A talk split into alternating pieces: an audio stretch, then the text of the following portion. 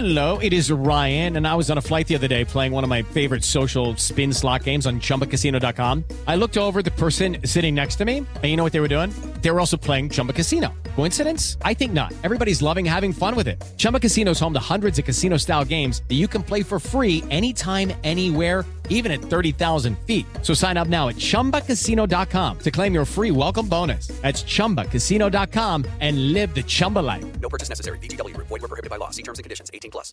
Quem investia na Guedes Consultoria tinha a promessa de ter um retorno financeiro mensal de 10%, algo quase que impossível no mercado legal e corrente do Brasil, viu, Elis? Rodrigo Viga, muito obrigada. Agora, 9h59. Repita. 9h59. Ponto final nessa edição do Jornal da Manhã. Vocês acompanharam muita notícia e informação. Hey guys, it is Ryan. I'm not sure if you know this about me, but I'm a bit of a fun fanatic when I can. I like to work, but I like fun too. It's a thing. And now the truth is out there. I can tell you about my favorite place to have fun Chumba Casino. They have hundreds of social casino style games to choose from, with new games released each week. You can play for free anytime, anywhere, and each day brings a new chance to collect daily bonuses. So join me in the fun. Sign up now at chumbacasino.com. No purchase necessary. VGW Group. Void were prohibited by law. See terms and conditions. 18 plus. E a gente sugere que você fique aqui na programação da Jovem Pan News para ficar muito bem informado. Elisângela Carreira, muito obrigado e bom dia para você também. Daniel Caniato, obrigada pela companhia. Eu te espero amanhã. Até mais.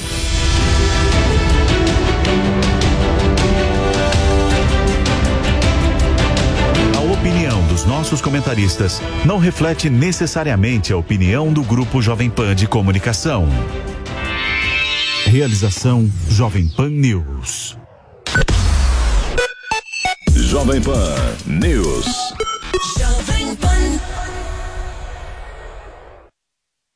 A Jovem Pan está com você em todos os lugares e em todos os momentos.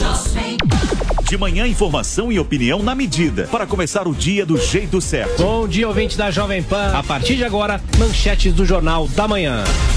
No começo da tarde, a equipe de esportes da Jovem Pan entra em campo com você. Olá, estamos juntos mais uma vez para mais uma edição do nosso Esporte. Para analisar os lances polêmicos e discutir à vontade. Não é porque o mundo aplaude que o cara tem razão em tudo, Flávio. Ao longo do dia, nossos repórteres não deixam escapar nada. O ministro da Educação é contra. Os principais assuntos, a notícia de última hora. A gasolina vai voltar a subir. E aquilo que mexe com a sua rotina. As fortes chuvas que atingiram.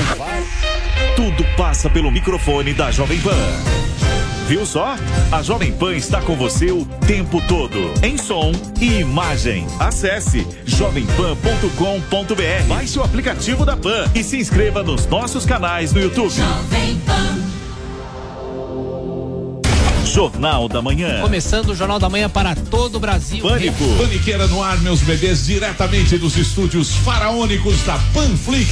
Futebol. vem Adriano, limpou, vai bater, marcou! Agora toda a programação da Jovem Pan está em um só lugar. Panflix, a TV da Jovem Pan, de graça na internet. Baixe grátis na App Store ou no Google Play. Panflix, assista onde estiver, na hora que quiser. Jovem Pan News. Opinião, substantivo feminino, maneira de pensar, ver ou julgar, ideia pessoal. E nesse programa, os principais assuntos do dia estão em pauta. Senhores, isso é um tipo de censura? É, popularidade e menções nas redes sociais. De acordo com o levantamento da agência MAP, assuntos polêmicos que são debatidos diariamente por comentaristas diferentes. No mundo da lente ideológica, onde ele enxerga as coisas sempre tendenciosas e favoráveis. Isso vai se tornando algo natural. O candidato que lidera, o candidato que discute assuntos mais polêmicos, vai ser o mais citado. De terça a sexta-feira, às 10 da noite, na Jovem Pan News. Rede Jovem Pan News. A informação com a agilidade que você precisa.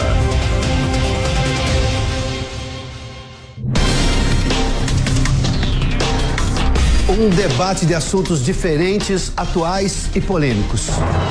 Aqui nós mostramos os dois lados da notícia, respeitando a diversidade de opiniões. Você é a favor ou contra? Concorda ou discorda? No Prós e Contras, nós abordamos todos os lados do mesmo fato para você formar a sua opinião. Prós e Contras, de segunda a sexta às três e meia da tarde, na Jovem Pan News.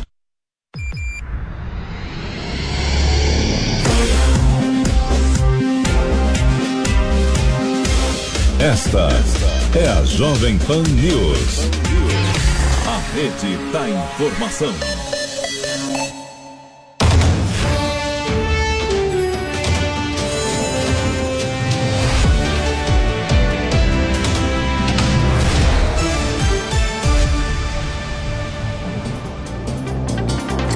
Olá, excelente dia para você. Está no ar o Jornal da Manhã, segunda edição. Seja bem-vinda, seja bem-vindo. É quarta-feira, é quinta-feira, perdão, dia 22 de dezembro de 2022. Olha aí, o ano tá acabando, daqui a pouquinho Natal. Que delícia, né? Eu sou a Kalina Sabina e a partir de agora te faço companhia até o meio-dia. Bom, o ministro do Supremo Tribunal Federal, Dias Toffoli, extinguiu notícia-crime contra o presidente Jair Bolsonaro. A repórter Yasmin Costa traz os detalhes. É isso, o ministro Dias Toffoli do Supremo Tribunal Federal extinguiu dois pedidos de investigação contra o presidente Jair Bolsonaro que foram apresentados lá na corte a pedido de parlamentares de oposição.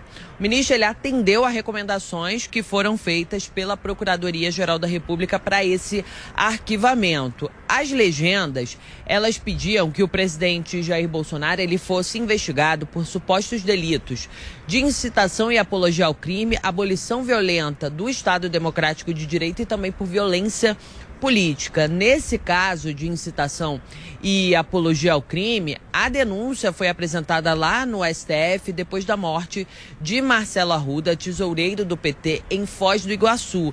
Ele foi assassinado a tiros pelo agente penitenciário Jorge Guaranhos.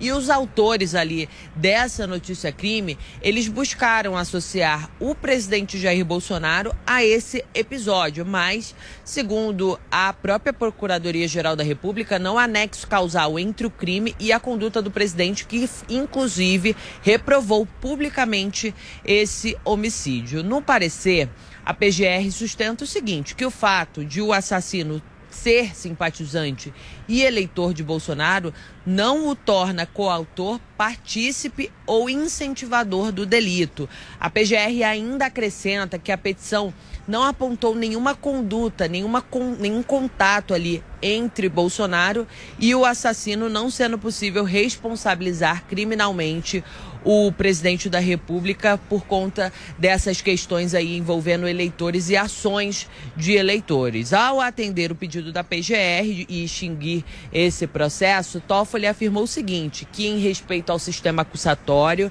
e as atribuições exclusivas da PGR que solicita a abertura de inquérito, não há como o Supremo exercer juízo de valor sobre o fato e não pode, e que se a PGR não identificou nenhum crime ali, nenhum argumento que dê plausibilidade para abertura de uma investigação, o pedido precisa ser realmente arquivado.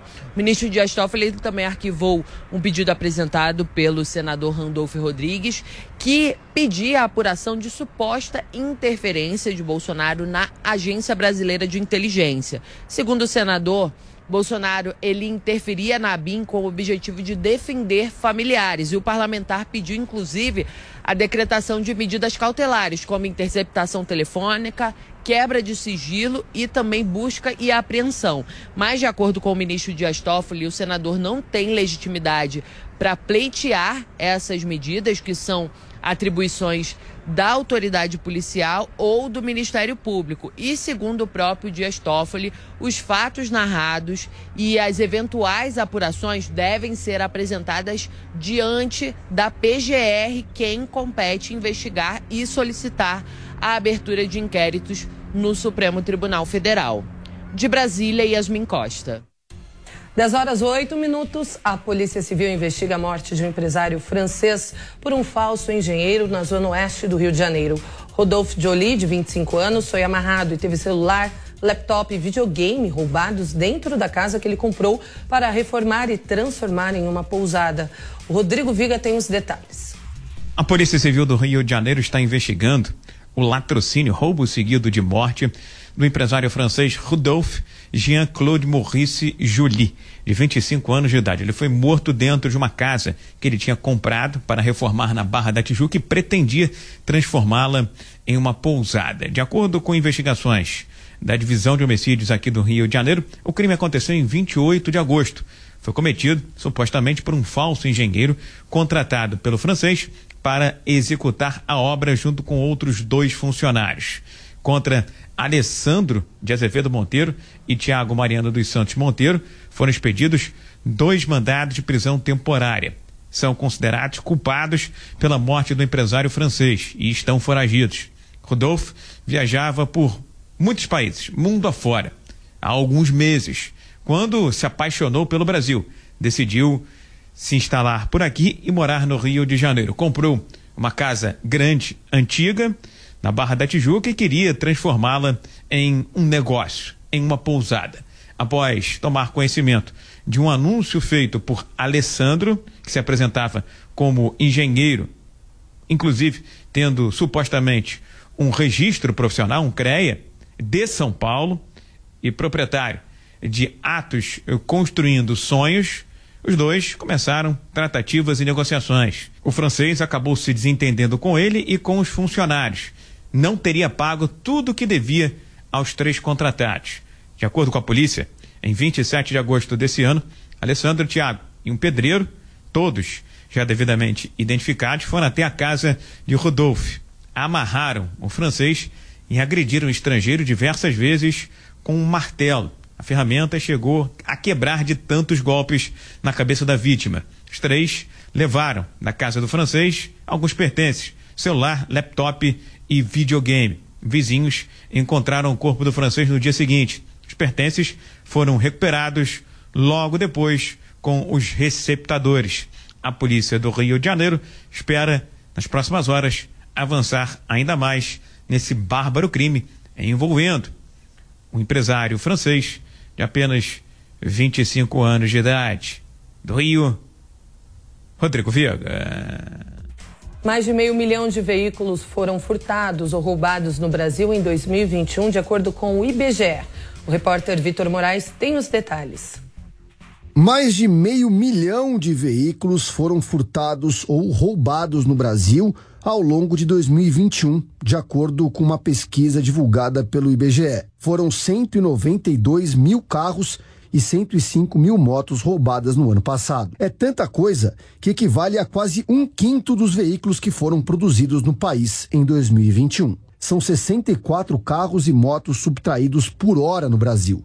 É a primeira vez que o Instituto coleta e divulga dados sobre os crimes dessa forma e o objetivo é medir também a violência que não é comunicada à polícia. Segundo o ex-secretário nacional de Segurança Pública, José Vicente, cerca de 40% dos veículos roubados ou furtados são abandonados pelos criminosos. Os furtos e roubos de veículos, cerca de meio milhão por ano no Brasil, representam um enorme desafio para as polícias, principalmente na investigação, além, obviamente, da perda patrimonial significativa para as pessoas que eram donas desses veículos. Cerca de 40% desses veículos, aproximadamente, são recuperados, abandonados pelos criminosos, mas 60%, algo como 300 mil veículos, simplesmente não são mais recuperados e vão constituir, portanto, um grande mercado paralelo onde atuam vários grupos de criminosos que estão tranquilos ainda porque está faltando uma ação decisiva por parte tanto das polícias civis dos estados como também da Polícia Federal para bater nesse grande negócio do crime que afeta há muito tempo o Brasil. A pesquisa do IBGE mostrou também que o uso de arma, não necessariamente de fogo, foi maior nos roubos de veículos. A grande maioria das pessoas que tiveram veículo furtado ou roubado deu queixa à polícia ou à guarda municipal. Entre os que preferiram não registrar a ocorrência, as principais alegações foram falta de provas, pouca confiança no trabalho da polícia ou então medo de represálias. Bom, e a PEC Fura Teto foi promulgada nesta quarta-feira pelo Congresso e logo em seguida pelo Senado. Pela Câmara e logo em seguida pelo Senado. A repórter Luciana Verdolim tem as informações. Oi, Luciana, bom dia para você, seja bem-vinda. Conta pra gente como é que foi o processo da tramitação dessa PEC. Bom dia, Kalina. Bom dia a todos. Ora, foram dois dias de intensas negociações. O primeiro turno na Câmara foi votado na terça-feira. Só ontem foi votado em segundo turno. O placar foi muito, foi o mesmo placar nos dois turnos. Uma, uma vantagem bastante significativa na avaliação de aliados do presidente eleito. Mas ficou aquele gostinho sempre de quero mais. Apesar de ter garantido aí quase 150, quase 200 bilhões de reais extrateto para cumprir promessas de campanha no ano que vem, o governo eleito queria um prazo maior de vigência dessas propostas, né? dessa possibilidade de gastos além do teto pediu quatro anos. O Senado Federal aprovou inicialmente dois e a Câmara dos Deputados reverteu, deixou em apenas um ano, que foi considerado uma derrota para o governo eleito. O Senado Federal, depois de aprovação em dois turnos na Câmara, também confirmou os acordos que foram fechados pelo grupo de Lira com lideranças no Congresso Nacional.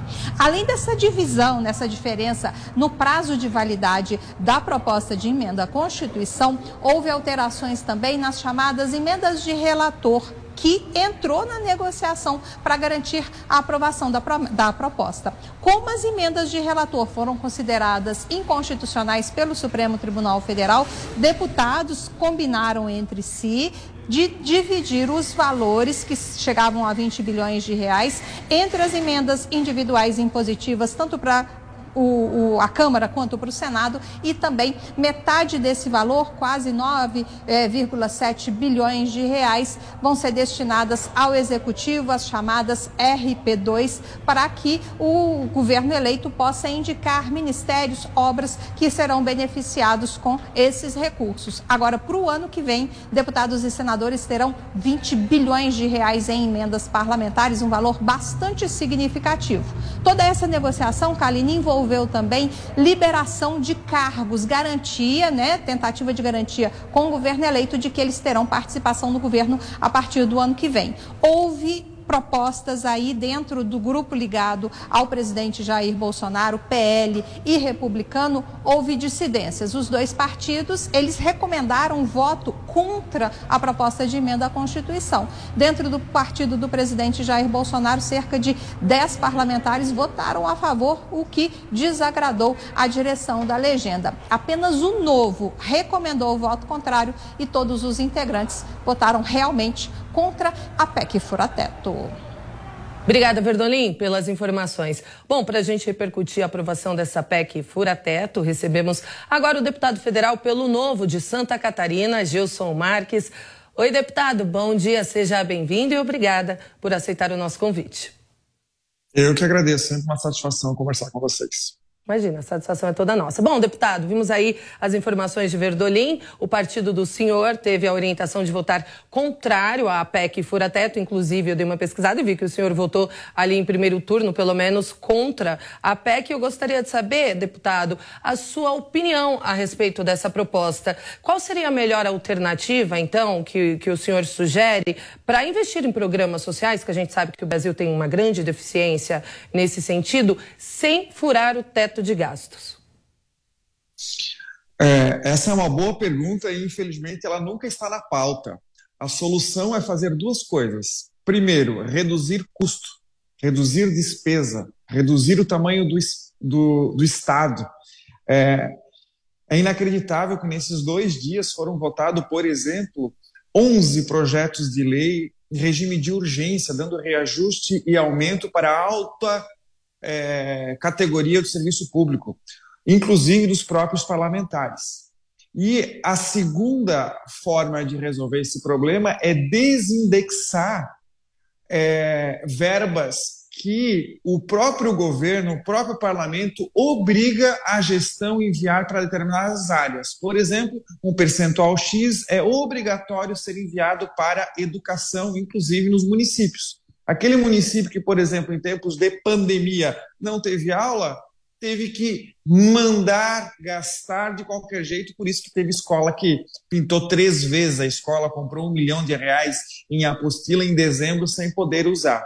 Então, o que a gente precisa é apertar o cinto reduzir gasto, reduzir despesa. Não faz sentido nós forçarmos o trabalhador, trabalhar quase cinco meses para sustentar uma classe política, sustentar o Estado e a cada nova dificuldade dizer que não, não é reduzir essa despesa, não é reduzir a tributação, e sim fazer o contrário, cobrar a mais para devolver uma pequena migalha.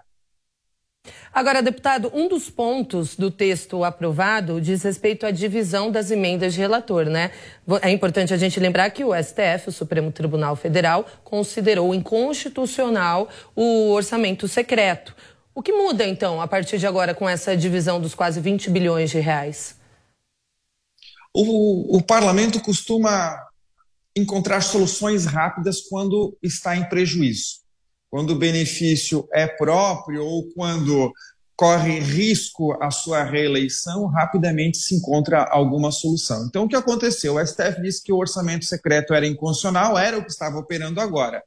Mais do que rapidamente, se transformou aquele orçamento secreto, RP9, em duas outras coisas. A primeira, dividir uma parte, mais ou menos metade, de emendas que eram do orçamento secreto para emendas individuais, ou seja, uma parte desses recursos vai ser transferidos para senadores e deputados indicarem para suas bases. Os senadores individualmente vão ter uma parcela um pouco maior, e uma outra parte do que era orçamento secreto agora vai ficar para o relator e para o governo fazer as suas indicações. É, nessa pequena parte, é, basicamente, muda praticamente só o nome para RP2 ao invés de RP9.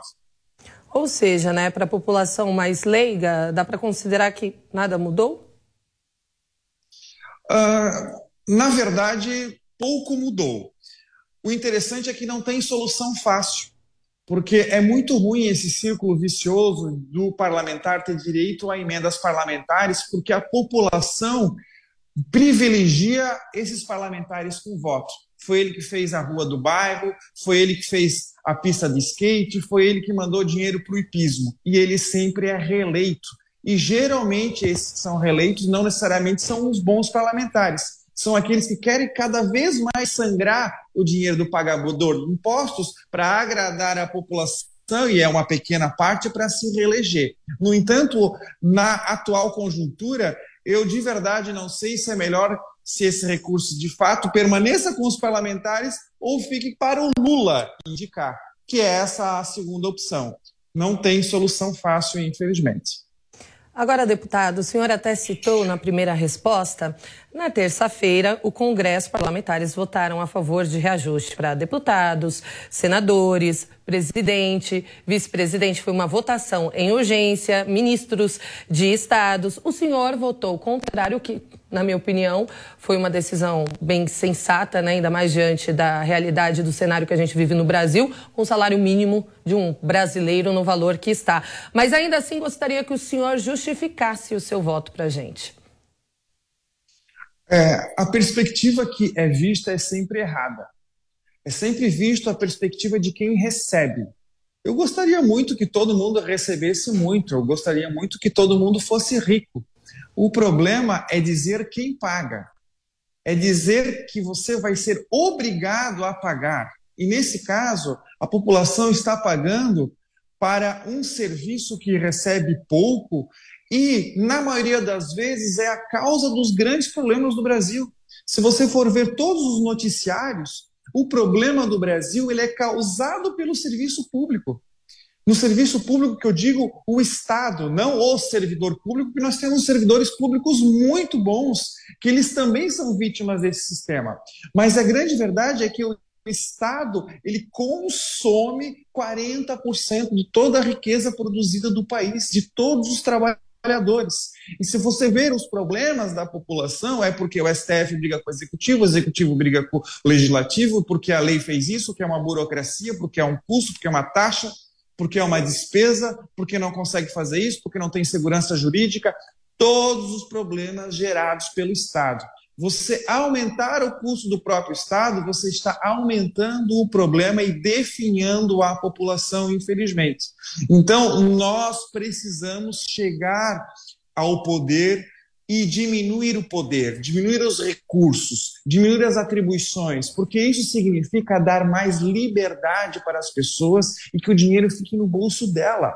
Pergunta a você que trabalha todo dia, quanto você está disposto a pagar para o Estado? Quanto você está disposto a pagar para os políticos? Eles merecem aumentar o salário deles? Você pagaria voluntariamente um aumento a eles? O quanto eles estão dando de retorno para você? Então, sob a perspectiva do pagador de imposto, do consumidor do serviço do produto e da entrega em que os políticos e os servidores públicos do alto escalão estão dando, não há justificativa nenhuma para esse aumento. Tá certo. Conversamos então com o deputado federal do Novo de Santa Catarina, Gilson Marques, deputado federal reeleito por mais quatro anos. Obrigada, deputado, pela entrevista. Excelente dia para o senhor. Eu que agradeço, estou sempre à disposição. Um grande abraço. E no terceiro dia da paralisação dos aeronautas, a situação de quem queria sair do Rio de Janeiro para outras cidades ficou ainda mais complicada. O repórter Rodrigo Viga acompanhou de pertinho e tem os detalhes. O terceiro dia de greve dos aeronautas, sem dúvida alguma, foi o mais crítico para os passageiros aqui no aeroporto Santos Dumont, na região central do Rio de Janeiro. Vários voos atrasados, cancelados e enormes filas para tentar viajar, para tentar reprogramar e remarcar o voo. Para completar, o clima por aqui não tem ajudado. Chove bastante no Rio de Janeiro desde o início da semana. Os passageiros, portanto, enfrentam dois problemas na semana do Natal eh, para embarcar. Essa chuva forte, principalmente a greve dos aeronautas. Os tripulantes que trabalham nos aviões iniciaram essa paralisação na última segunda-feira. Essa greve sempre acontece diariamente de 6 às 8 horas da manhã. Mas o que se vê ao longo dos dias é um verdadeiro efeito cascata nos aeroportos onde essa paralisação está sendo realizada. Santos Dumont, aqui no Rio de Janeiro, um pouco menos. No Aeroporto Internacional Antônio Carlos Jobim, Viracopos, Congonhas e Guarulhos em São Paulo, Brasília, na capital federal, Fortaleza, no Ceará e também o aeroporto de Confins, em Belo Horizonte. Aqui no Rio de Janeiro, a gente conversou com vários eh, passageiros afetados pelas questões climáticas e principalmente eh, pela greve dos aeronautas. Foi o caso do Marcelo, que desde a última terça-feira está tentando embarcar com a família para Miami, nos Estados Unidos. Era para pegar um voo para Miami ontem, nós não conseguimos entrar porque o voo adiantou 10 minutos. Hoje a gente foi remarcado para 6h20 para ir para Brasília, para as 9h50 ir para Miami. Também não conseguimos devido ao mau tempo e à greve. O Antônio Borges, que é da cidade de Formiga, em Minas Gerais, está tentando voltar para Belo Horizonte desde a última terça-feira. O voo atrasou em Porto Alegre, atrasou aqui no Rio de Janeiro e agora já está pensando até em alugar um carro para voltar para Minas Gerais com a família. Nós saímos de Gramado, 11 horas, atrasamos em Porto Alegre, chegamos aqui sentido Belo Horizonte, é, perdemos a conexão, pagaram o hotel, realmente pagaram. É, mas hoje nosso voo era 7h25, agora nem sabemos, que vai mandar para Porto Alegre. Diante de tantos problemas nos aeroportos do Brasil desde o início da semana, o Daniel Silva já está preocupado no retorno ao Rio de Janeiro. E a família ela está aguardando também, não somente a minha, também a minha esposa. E não tem solução. Como é que pode isso? Foi paga a passagem. Se fosse o inverso, se eu chegasse aqui atrasado, eu ainda teria de pagar. Né? E nesse caso não. Né? E não acontece nada, não tem ninguém do PROCON, não tem ninguém para defender nossos direitos aqui. E por isso que acontece.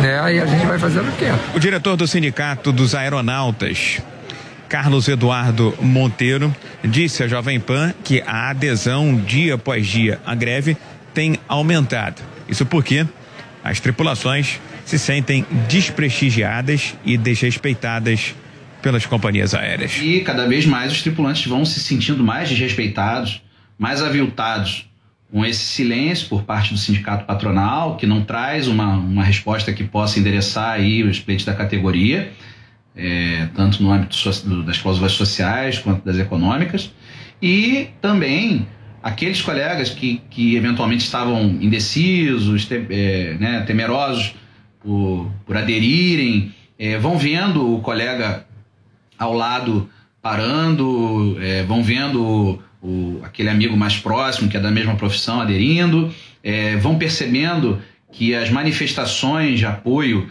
tanto de colegas aeronautas quanto da própria sociedade, vêm se intensificando nos principais aeroportos e se encorajam. As empresas aéreas, por sua vez, argumentam que estão com os custos pressionados desde o início da pandemia de Covid-19. Desvalorização do real frente ao dólar e aumento no preço do querosene de aviação. De 2019 para cá, na ordem de 120%.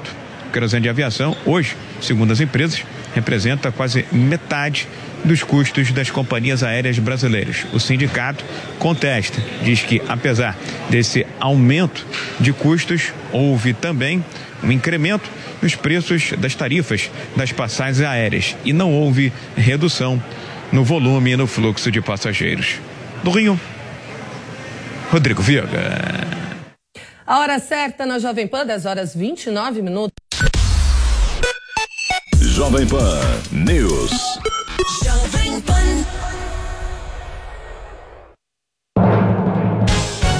Emissoras brasileiras da Rádio Pan-Americana. Jovem Pan. Jovem Pan São Paulo, AM ZYK 521, 620 kHz.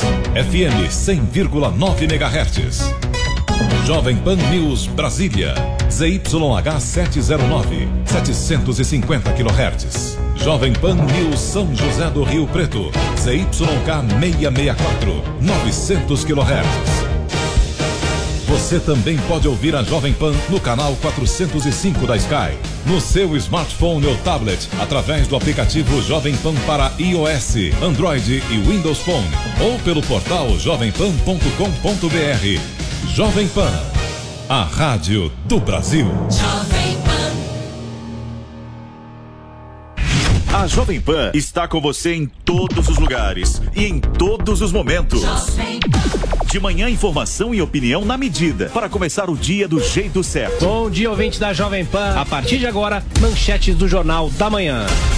No começo da tarde, a equipe de esportes da Jovem Pan entra em campo com você. Olá, estamos juntos mais uma vez para mais uma edição do nosso Esporte. Para analisar os lances polêmicos e discutir à vontade. Não é porque o mundo aplaude que o cara tem razão em tudo, Flávio. Ao longo do dia, nossos repórteres não deixam escapar nada. O ministro da Educação é contra. Os principais assuntos, a notícia de última hora A gasolina vai voltar a subir. e aquilo que mexe com a sua rotina.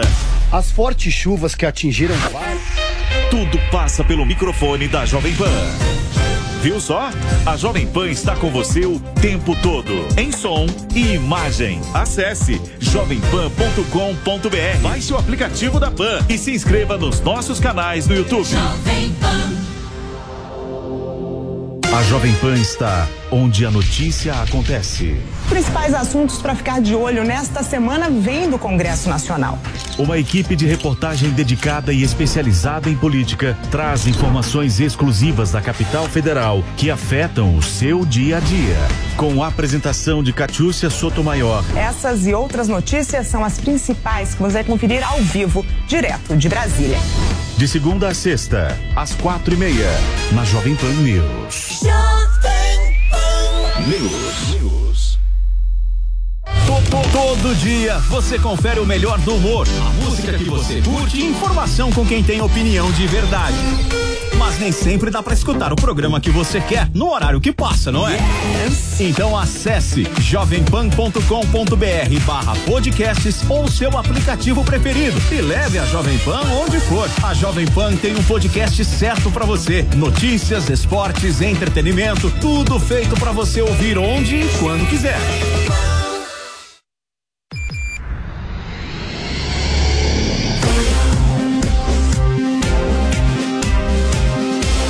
Esta é a Jovem Pan News. A rede da informação. de espera, de escala. E o segundo ponto é em relação ao salário. O sindicato patronal oferece uma correção inflacionária dos últimos 12 meses, algo de em torno de 5,9%, e um ganho real do salário de 0,5%.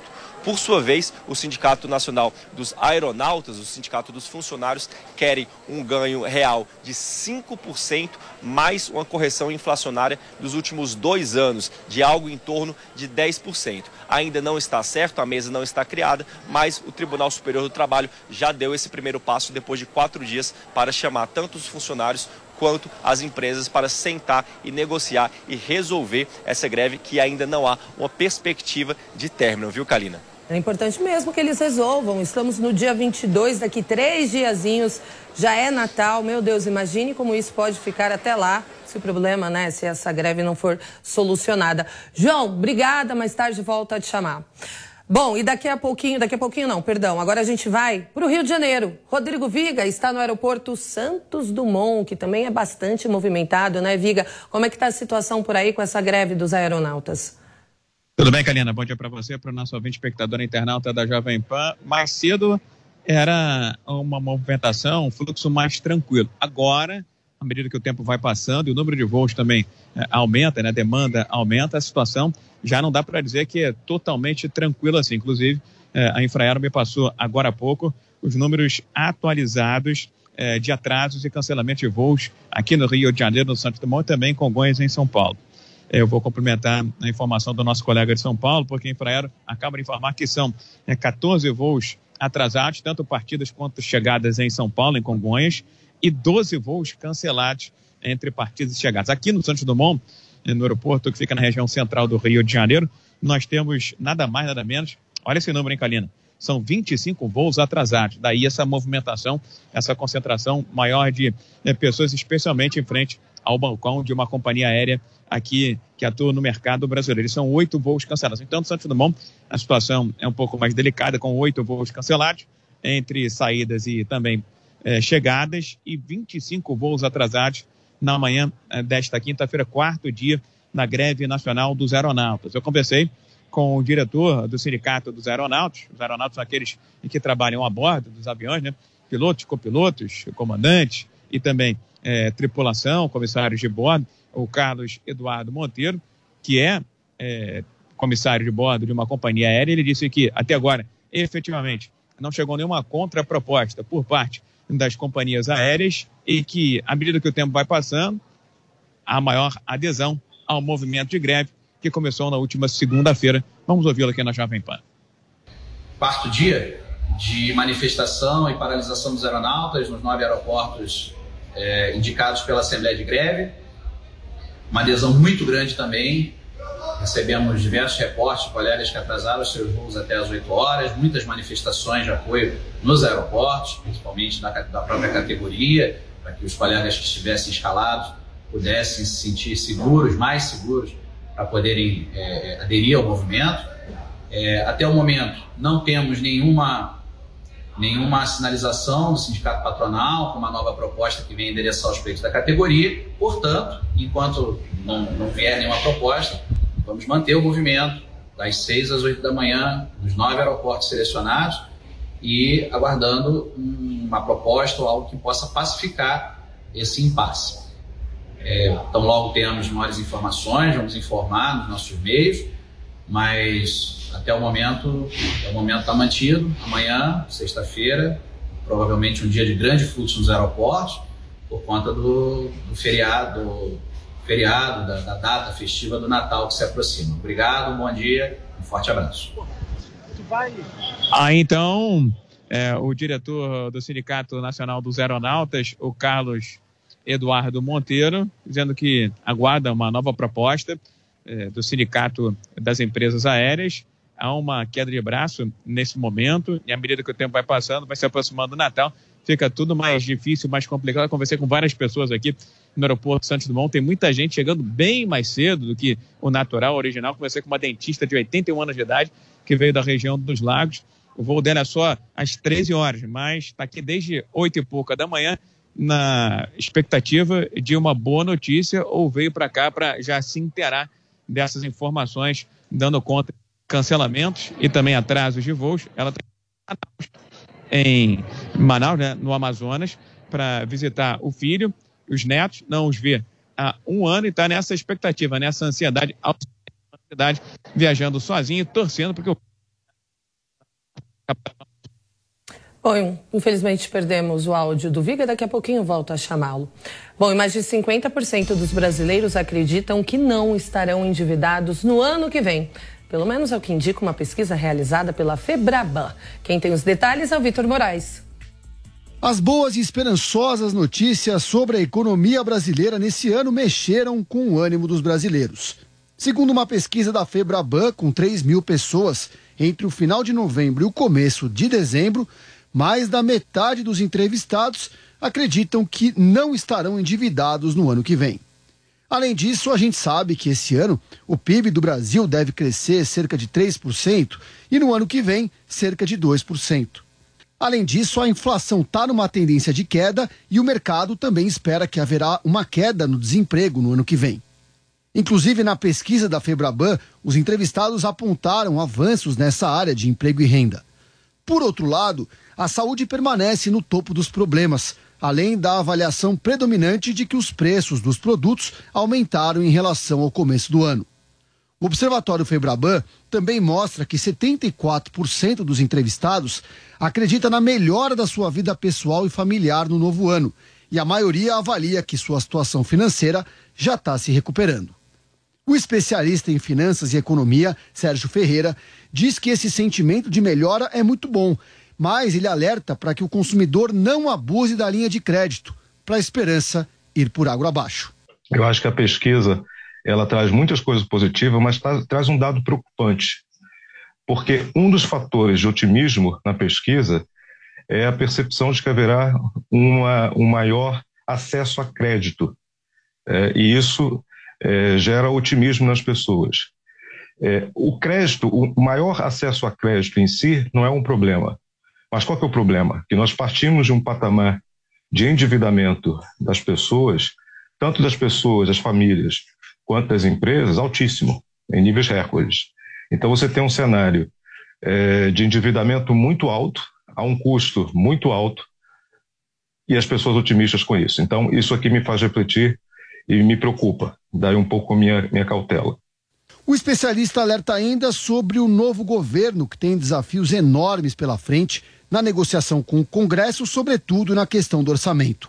Segundo a pesquisa, as finanças ocupam então o primeiro lugar no ranking de aspectos da vida pessoal, com mais chance de melhorar no ano que vem. A saúde física aparece em segundo lugar, seguida da saúde mental. Trabalho ou emprego ocupam a quarta posição das menções. Relações interpessoais, lazer e entretenimento e moradia completam o ranking. 10 horas 41 minutos, o presidente eleito Luiz Inácio Lula da Silva deve anunciar ainda hoje os novos ministros que vão compor o governo. A menos de 10 dias para a posse, Lula divulgou apenas seis nomes entre as 37 pastas que devem compor o governo. Voltamos a Brasília com a Luciana Verdolim, que tem todas as informações. Bom, Luciana, quais nomes estão sendo cotados para este anúncio de hoje? Olha, alguns nomes, Kalina, já estão assim praticamente confirmados. O Eliton Dias chegou aqui no Centro Cultural do Banco do Brasil e confirmou que ele deve mesmo assumir o Ministério do Desenvolvimento Social, que era também disputado pela senadora Simone Tebet, que apoiou a candidatura do, do então candidato Luiz Inácio Lula da Silva no segundo turno das eleições. A gente tem também o nome do ex-governador e senador eleito Camilo Santana, que deve assumir a educação, a articulação política deve deve ficar mesmo com o ex-ministro Alexandre Padilha. Tem ainda dúvidas com relação à participação do vice-presidente eleito Geraldo Alckmin, se ele vai assumir mesmo o ministro da, o Ministério da Indústria e Comércio, porque há uma dificuldade aí em definir nomes de empresários, nomes de peso para essa pasta. E a avaliação que se faz é que depois da aprovação da PEC é preciso também garantir o cumprimento de promessas, né, Kalina? Porque para garantir a aprovação lá no Congresso Nacional foi necessário necessário muita negociação. E a expectativa é de que a equipe do presidente eleito sinalize aí quais os partidos vão fazer base efetivamente é, da, do governo, da chamada base aliada. Por isso, vários integrantes, vários partidos ainda estão articulando para garantir participação no governo. Antes desse anúncio, antes da participação de Lula aqui no CCBB, a gente vai ter a apresentação ainda dos relatórios que foram feitos pelos grupos temáticos da transição. Foram 32 grupos, vão apresentar um diagnóstico, vão fazer uma avaliação de como andam as ações do governo federal, do, de vários é, ministérios, vários projetos, isso para embasar as primeiras ações que deverão ser tomadas logo no iníciozinho de janeiro pela equipe do governo eleito. Bom, Verdolim, a gente sabe, como você mesmo disse, que Simone Tebet também estava querendo essa pasta do Ministério do Desenvolvimento Social. Você disse que Wellington Dias, quando chegou aí, disse que assumiria. Existe é, a previsão de Simone Tebet assumir qualquer outro ministério? Nos bastidores tem esse, esse assunto ou não?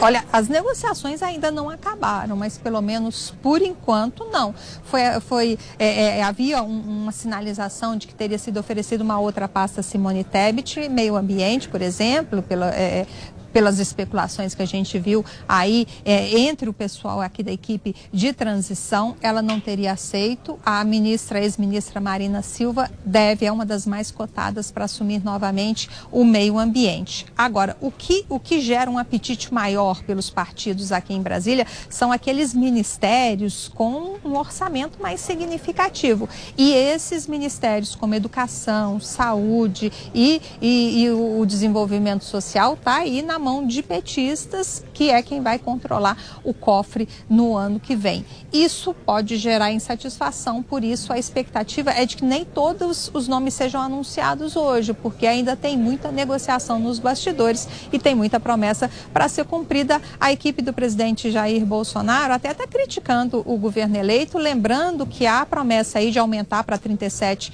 o número de ministérios sem aumentar os gastos, mas o ministro Ciro Nogueira da Casa Civil, por exemplo, que mexe com essa contabilidade aí administrativa do governo, que é o síndico aqui da administração federal, lembrou que todo ministério que se cria, você cria cargos, cria cargo de ministro, secretário executivo, cargos ali em comissão. Isso gera, sim, um custo extra nas contas do Tesouro Nacional, levando-se em consideração que para o ano que vem a, a, a, o cofre já foi aberto, né? Tem a PEC de transição, quase 200 bilhões extra-teto que serão gastos no ano que vem, reajuste para praticamente toda a esplanada dos ministérios, todos os servidores públicos federais, é, realmente foi um pacote de bondades agora no finalzinho do ano. Então é, preciso ver exatamente como é que vão ficar as contas no ano que vem. E segundo a equipe de Jair Bolsonaro, é falso o discurso de que não haverá aumento de gastos. E o Lula, Luciana, ele já faz um tempinho, né, que ele saiu do hotel que está hospedado aí em Brasília. Ele já chegou no CCBB?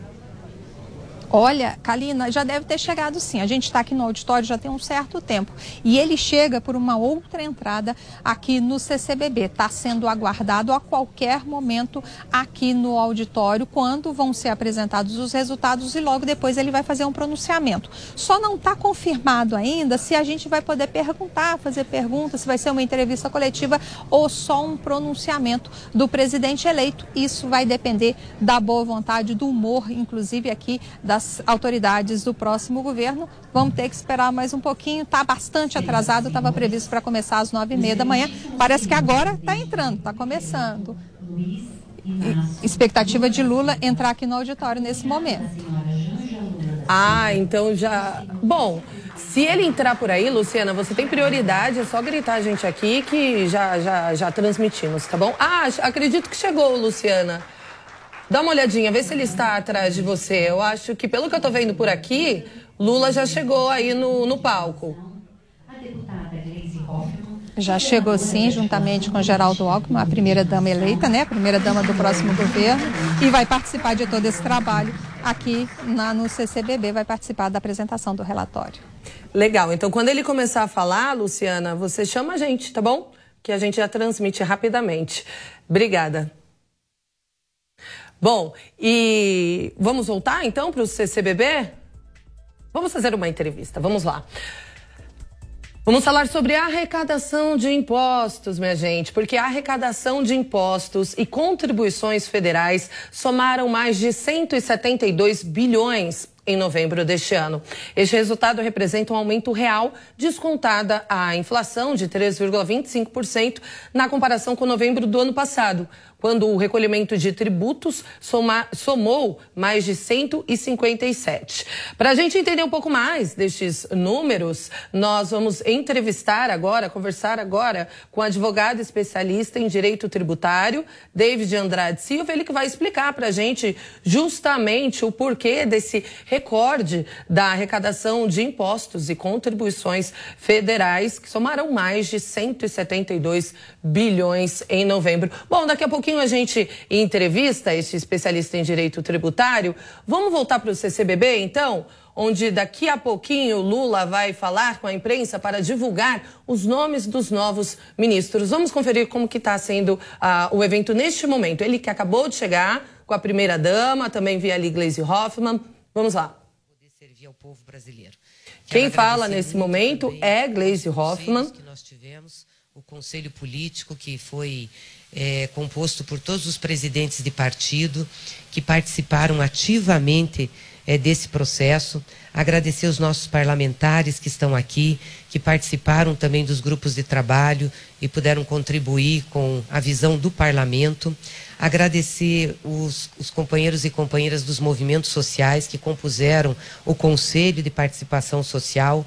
Aliás, muito importante, porque esse conselho trouxe para o governo de transição, e com certeza isso é uma orientação também de governo do próprio presidente Lula, de nós fortalecermos a participação social, a presença é, é, dos, dos movimentos sociais, sindicais, populares e do povo brasileiro para acompanhar a execução dos programas e projetos de governo. E, obviamente, que tem também um lado que será apresentado aqui, que é muito importante e relevante, de como nós vamos pegar o Estado brasileiro como estão hoje os ministérios, os programas ou como não estão. Infelizmente, é um alto grau de destruição que nós temos no Brasil. E isso vai requerer de todos aqueles que estarão juntos com o presidente Lula, participando diretamente do governo, mas também de todos que estão apoiando uma grande é, é, presença e participação para que a gente possa fazer essa reconstrução. Então, no mais, gente, muito obrigada. Foi um prazer imenso conviver com vocês nesse período. Né? Agradecer quem esteve à frente aí da assessoria. Quero agradecer em nome do Marcos Rogério, que está aqui, né? da, da que, do Christian, da Tânia, também do, do nosso Messias. Enfim, em nome deles, agradecer toda a assessoria que nos deu condições para apresentar esse trabalho. E cumprimentar muito a Luísio Mercadante, que coordenou todo o trabalho técnico. É. E, claro, também nosso vice-presidente Geraldo Alckmin, que foi impecável na condução da transição. Grande abraço para vocês, um bom Natal e um ótimo Ano Novo. E nos vemos todos na posse.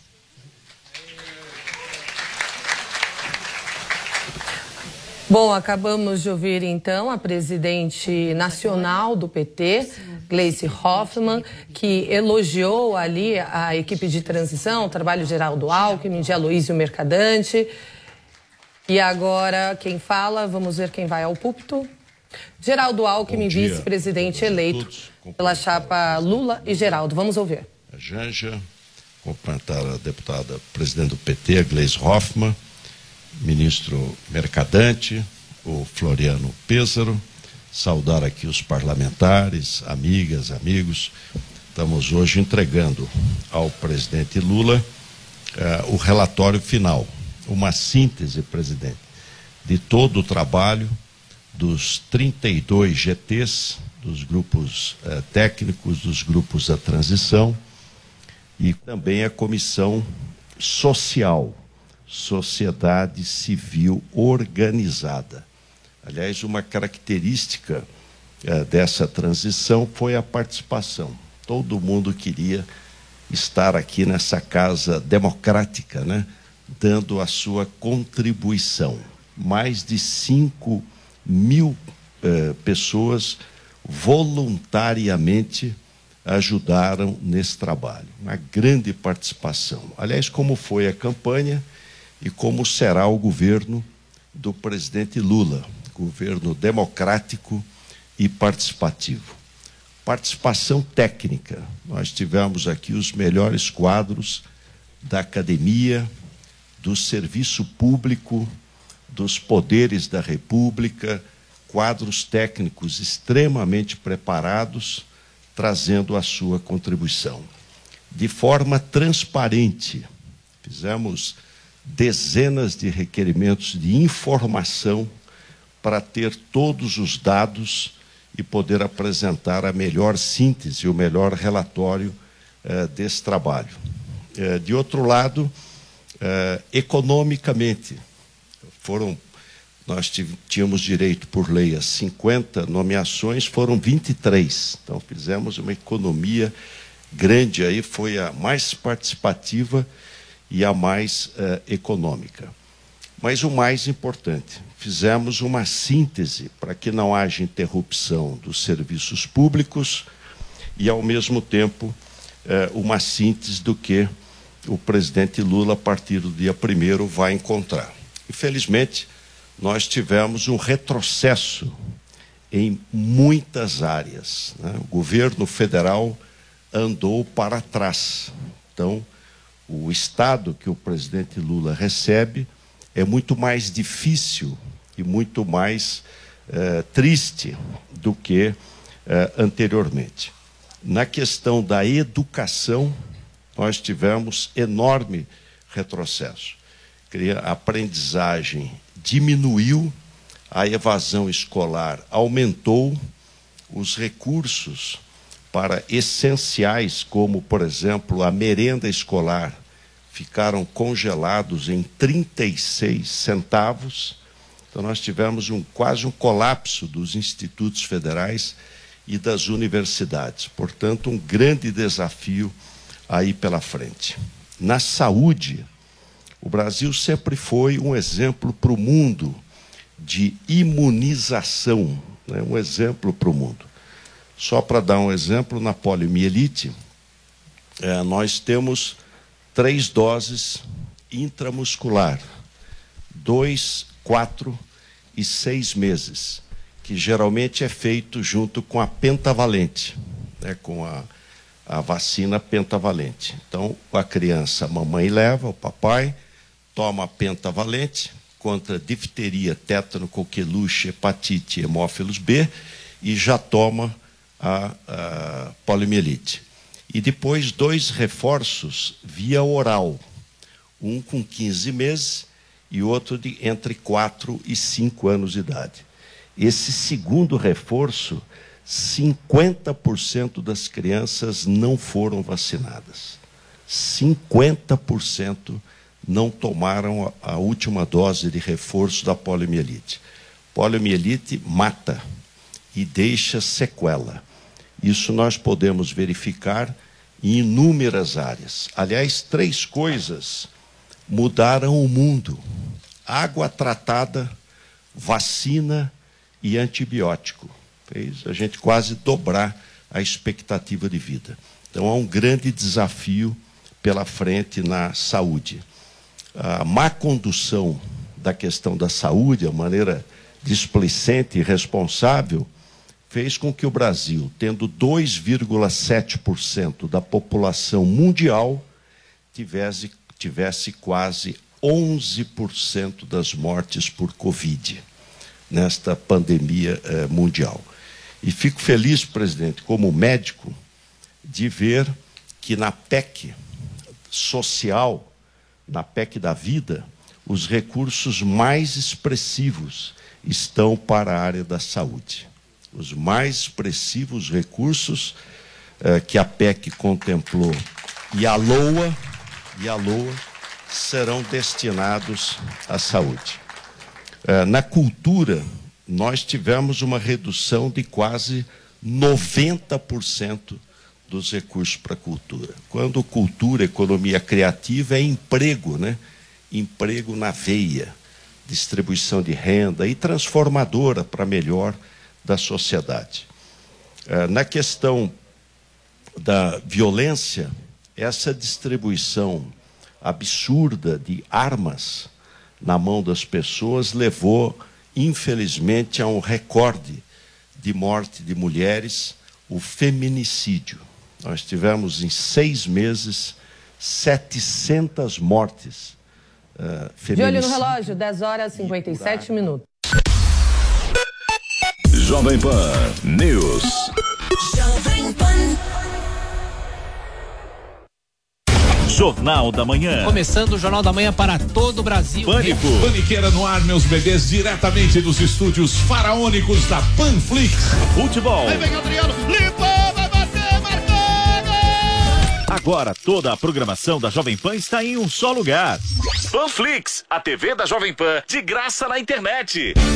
Baixe grátis na App Store ou no Google Play. Panflix, assista onde estiver, na hora que quiser.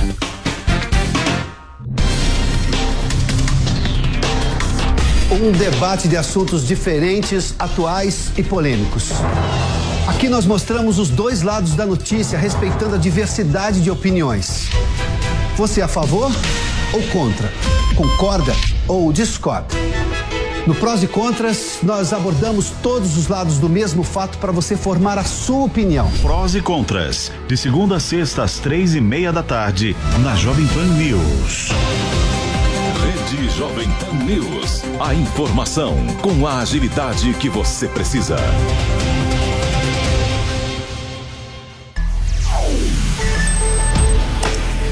Opinião, substantivo feminino, maneira de pensar, ver ou julgar, ideia pessoal. E nesse programa, os principais assuntos do dia estão em pauta. Senhores, isso é um tipo de censura? É, popularidade e menções nas redes sociais. De acordo com o levantamento da agência MAP, assuntos polêmicos que são debatidos diariamente por comentaristas diferentes. No mundo da lente ideológica, onde ele enxerga as coisas sempre tendenciosas e favoráveis. Isso vai se tornando algo natural. O candidato que lidera, o candidato que discute assuntos mais polêmicos, vai ser o mais citado. De terça a sexta-feira, às 10 da noite, na Jovem Pan News. Jovem Pan News. A Jovem Pan está com você em todos os lugares e em todos os momentos. De manhã, informação e opinião na medida. Hey guys, it is Ryan. I'm not sure if you know this about me, but I'm a bit of a fun fanatic when I can. I like to work, but I like fun too. It's a thing. And now the truth is out there. I can tell you about my favorite place to have fun Chumba Casino. They have hundreds of social casino style games to choose from, with new games released each week. You can play for free anytime, anywhere. And each day brings a new chance to collect daily bonuses. So join me in the fun. Sign up now at chumbacasino.com. No purchase necessary. Group. Void were prohibited by law. See terms and conditions. 18 plus. E a gente sugere que você fique aqui na programação da Jovem Pan News para ficar muito bem informado. Elisângela Carreira, muito obrigado e bom dia para você também. Daniel Caniato, obrigada pela companhia. Eu te espero amanhã. Até mais.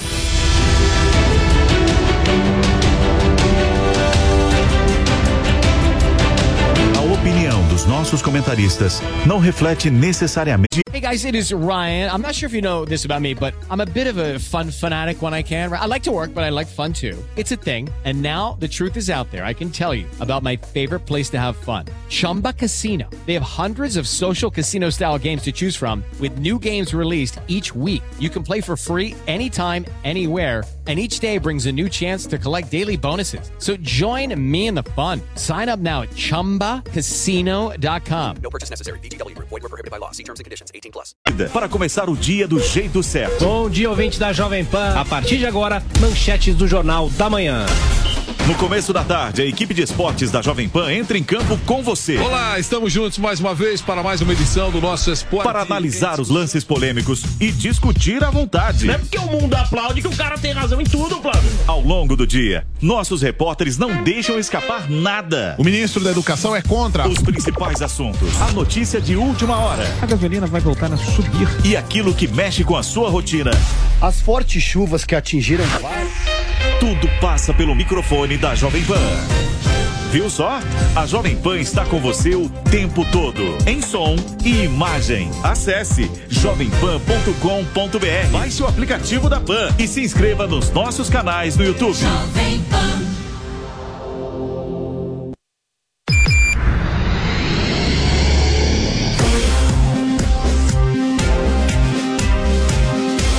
Esta é a Jovem Pan News. A rede da informação. Tivemos na inserção do Brasil no mundo, o Brasil totalmente fora das grandes decisões dos organismos internacionais e nem sequer pagou a sua contribuição, sendo uma das maiores economias do mundo, dos países mais populosos, 5,5 bilhões, uma cifra recorde de aportes que não foram feitos para organismos uh, internacionais. Enfim, infelizmente, nós vimos que houve um desmonte uh, do Estado brasileiro, mais de 14 mil obras paradas. Isso não é austeridade, isso é ineficiência de gestão que vão precisar ser recuperadas. Enfim, uma tarefa hercúlea uh, que vem pela frente. Eu quero aqui fazer um agradecimento muito especial a Gleise Hoffmann pela sua liderança uh, política. E a Gleise é, é craque, ela é menor de idade, mas já tem uma experiência é, importante. Parabéns, viu, Gleice? Agradecer ao Aloysio Mercadante. O Aloysio tem experiência legislativa, deputado, senador, executiva, ministro de várias áreas e uma sólida formação acadêmica. E monta equipe, craque nessa área. Agradecer ao Floriano Pêsaro, trabalhou com o ministro Paulo Renato, no tempo do Fernando Henrique, na área da educação, deputado federal, trabalhou conosco na área social. Agradecer aos parlamentares, os movimentos sociais, o Marcos Rogério, abraçando todas as equipes que se dedicaram aí, aos funcionários do Banco do Brasil, das equipes de gestão, enfim, todo mundo que ajudou e agradecer especialmente ao presidente Lula. O Brasil deve muito ao senhor, presidente. Não fosse a sua liderança, não fosse o seu carisma, a sua identidade com o povo, essa capacidade de interagir, de ouvir, de auscultar, de sentir o sentimento e da alma do povo brasileiro, nós não estaríamos hoje aqui. E estamos aqui com muita confiança. Diz que transição é travessia. A caravela chegou a Porto Seguro, com as velas pandas de sonho, aladas de esperança. Vamos ao trabalho.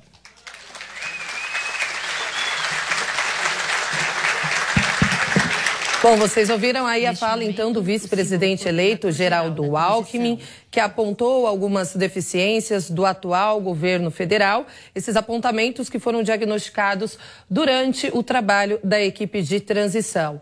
Então, na educação, é uma das áreas mais afetadas, segundo o vice o vice-presidente Geraldo Alckmin.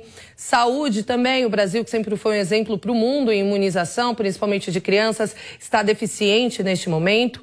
Na cultura também houve ali uma deficiência, uma redução de quase 90% de verba, sendo a cultura uma pasta muito importante, né? um setor muito importante que emprega muitos brasileiros. Houve um aumento da violência e a agricultura também houve uma diminuição em 90% do estoque, principalmente de arroz, que é um alimento básico, né? o que agravou a segurança alimentar do país. E agora quem vai ao púlpito falar é o presidente eleito Luiz Inácio Lula da Silva. Vamos conferir. Bem, companheiros e companheiras, estamos cumprindo a primeira e grande importância fase de um novo governo que tomará posse dia 1 de janeiro de 2023. E eu queria começar o dia de hoje agradecendo, não primeiramente a vocês, mas agradecendo ao presidente do Senado, ao presidente da Câmara, aos líderes dos partidos políticos, ao líder do governo, aos senadores, ao líder no Senado, a aprovação da PEC ontem. Eu acho que é a primeira vez que um presidente da República toma posse e começa a governar antes da posse. Nós tivemos a responsabilidade de fazer uma PEC e todo mundo sabia que essa PEC não era nossa. Essa PEC era para cobrir a irresponsabilidade do governo que vai sair, que não tinha colocado o dinheiro necessário para atender as pessoas com a política que ele próprio prometeu. Eu quero agradecer, companheiro Guimarães, companheiro Jacques Wagner, aos presidentes de partidos políticos, porque o que parecia impossível aconteceu com a votação expressiva. Muitos partidos que não são da base do governo apoiaram a PEC numa demonstração de solidariedade ao povo mais pobre desse país.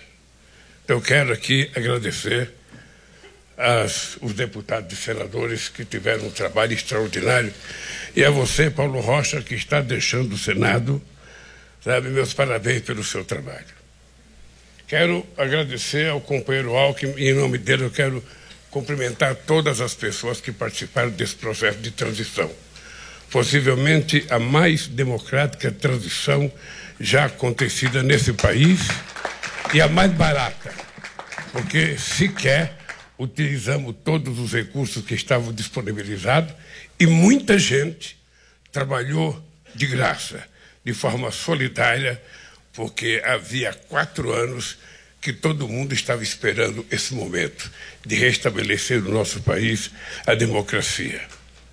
Bem, esse material que acaba de ser entregue aqui, vocês vão receber, é um material em que eu não pretendo fazer pirotecnia com esse material. Eu não pretendo fazer um show, um escândalo, sabe? Eu pretendo apenas que a sociedade brasileira saiba como é que nós tomamos posse, que Brasil nós encontramos, sabe, em dezembro de 2022.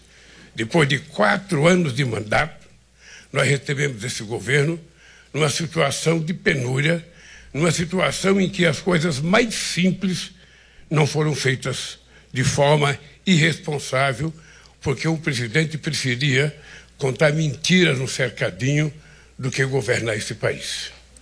Nós vamos entregar esse relatório não apenas para a imprensa, mas nós vamos entregar esse relatório para cada deputado e cada senador que vão sair e os que vão entrar.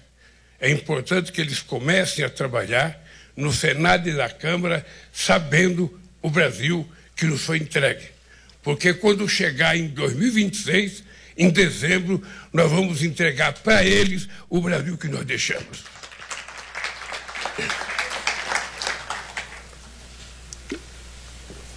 E eu, eu queria, do fundo do coração, agradecer as pessoas que trabalharam uh, de forma solidária. É, é, é muito gratificante saber que pessoas disponibilizaram seu tempo, seu dia, muitas vezes às horas da noite, para se dedicar a estudar, a analisar e a formular propostas para que a gente comece o governo colocando coisas novas em funcionamento. E esse será o nosso objetivo a partir do dia 1 de janeiro de 2023. Daqui a pouco eu vou apresentar um grupo de ministros que já indiquei para vocês. E ainda está faltando 13 ministros que eu e a Gleice vamos começar a trabalhar depois do almoço para ver se a gente termina e quem sabe na segunda ou na terça-feira a gente definitivamente tenha, sabe, terminado de anunciar os ministérios. E vocês sabem que depois da gente anunciar o ministério, tem muita coisa para acontecer em cada ministério. Cada companheiro tem que montar sua equipe. Essa equipe é importante que atenda as pessoas mais competentes, as pessoas comprometidas com o nosso projeto e as pessoas que participaram dessa vitória, que não foi apenas o PT, mas foram vários partidos políticos que, junto conosco, enfrentou essa tempestade do fascismo, sabe, que aconteceu no Brasil. Então, nós vamos começar a montar o governo. O Rui Costa, que é o chefe da Casa Civil, vai ter muito trabalho. É importante vocês saberem que o orçamento que nós vamos trabalhar em 2023 é, se comparado ao PIB, o mesmo orçamento de 2019, significa que nós paramos no tempo e no espaço durante quatro anos. Nós temos consciência das dificuldades. O Rui Costa tem anunciado que a gente vai aumentar o número do ministério, mas a gente não vai aumentar os gastos. Isso significa que todo mundo vai ter que começar apertando o cinto, porque a quantidade de funcionários em cada ministério será, no máximo, comparada ao que eram os ministros em 2010, no meu último mandato, quando eu deixei a presidência da República. Isso numa demonstração de que nós vamos fazer todo o esforço possível, mas todo o esforço possível para que o pouco dinheiro que esse país está arrecadando seja colocado à disposição das pessoas mais necessitadas para que a gente possa fazer as políticas públicas que nós fizemos uma vez e que tanto nós prometemos nessas eleições. Por isso, queridos companheiros e companheiras, não sei se o Estuquinha vai mudar o cenário, faz de conta que é o ato 2, vai acontecer daqui a pouco. A mim parece que não tem cortina, então vai ter esse mesmo ato aqui, mas nós vamos dar apenas um tempo para organizar, porque logo em seguida eu vou anunciar os ministros que nós escolhemos e que a semana que vem nós terminaremos de escolher os outros ministros. É importante lembrar que ainda faltam 13 ministros. Portanto, quem tem expectativa, não perca a expectativa, porque tudo pode acontecer, sabe, nesses próximos dias.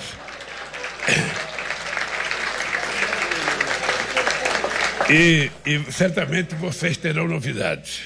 Terão novidades. Eu acho que novidades o bem. Mas vamos ver então, esperar. No mais, meu gente, obrigado. Obrigado a cada um de vocês. De coração, ah, se eu pudesse transformar em dinheiro para pagar o trabalho que vocês dedicaram, certamente o Banco Central não teria todo o dinheiro que eu precisaria para pagar vocês. O dinheiro, nós vamos pagar vocês com política social, nós vamos pagar vocês recuperando a saúde, recuperando a educação, sabe, dando comida para esse povo, que eu sei que é isso que vocês desejam. Tá? Então, a partir do dia primeiro, nós vamos ao trabalho. Você pode ficar certo que não haverá tempo para descanso nesses próximos quatro anos. Eu vou reiterar aqui para vocês não pensarem que era discurso de campanha. Eu fiz 77 anos, me sinto com energia de 30 e com tesão de 20. Tá? Isso é para vocês saberem que é assim que eu vou governar esse país. Vou governar esse país com muita vontade. Certamente trabalharei mais do que trabalhei nos outros governos, porque nós temos menos tempo para fazer mais coisas e eu quero sair, quando acabar o meu mandato, mostrando que nós fomos eficientes para atender a parte mais pobre e mais necessitada da nossa população. Eu espero que todos ganhem no nosso governo, mas é importante lembrar e não esquecer que a nossa prioridade é cuidar do povo mais pobre, do povo trabalhador, do povo mais necessitado e, se possível, garantir, garantir mais uma vez. É até, é até triste falar isso, porque eu falei em 2003 e 20 anos depois eu vou voltar a falar, sabe? Que se terminar o meu mandato, cada brasileiro ou brasileira estiver tomando café, almoçando e jantando todo dia, se as pessoas não estiverem dormindo na rua, porque nós temos que ter responsabilidade de voltar a construir casa para esse povo. E se essas pessoas estiverem trabalhando e ganhando o seu pão de cada dia com o suor do seu trabalho, do seu sangue, sinceramente, eu serei o homem mais feliz do planeta Terra e é para isso que eu vou trabalhar. Por enquanto, obrigado a vocês e um obrigado temporário, porque eu sei que vocês vão continuar nos ajudando, cobrando. E isso é importante. Não deixem de cobrar. Porque se vocês não cobram, a gente pensa que está acertando. E muitas vezes a gente está errando e continua errando porque as pessoas não reclamam. Quero dizer alto e bom som. Nós não precisamos de puxa-saco. Nós não precisamos de puxa-saco. Um governo não precisa de tapinha das costas. Um governo tem que ser cobrado todo santo dia para que a gente consiga aprimorar a nossa capacidade de trabalho. É isso que eu espero de vocês. Cobrem, cobrem e cobrem para que a gente faça, faça e faça. Obrigado. Vimos aí pronuncia...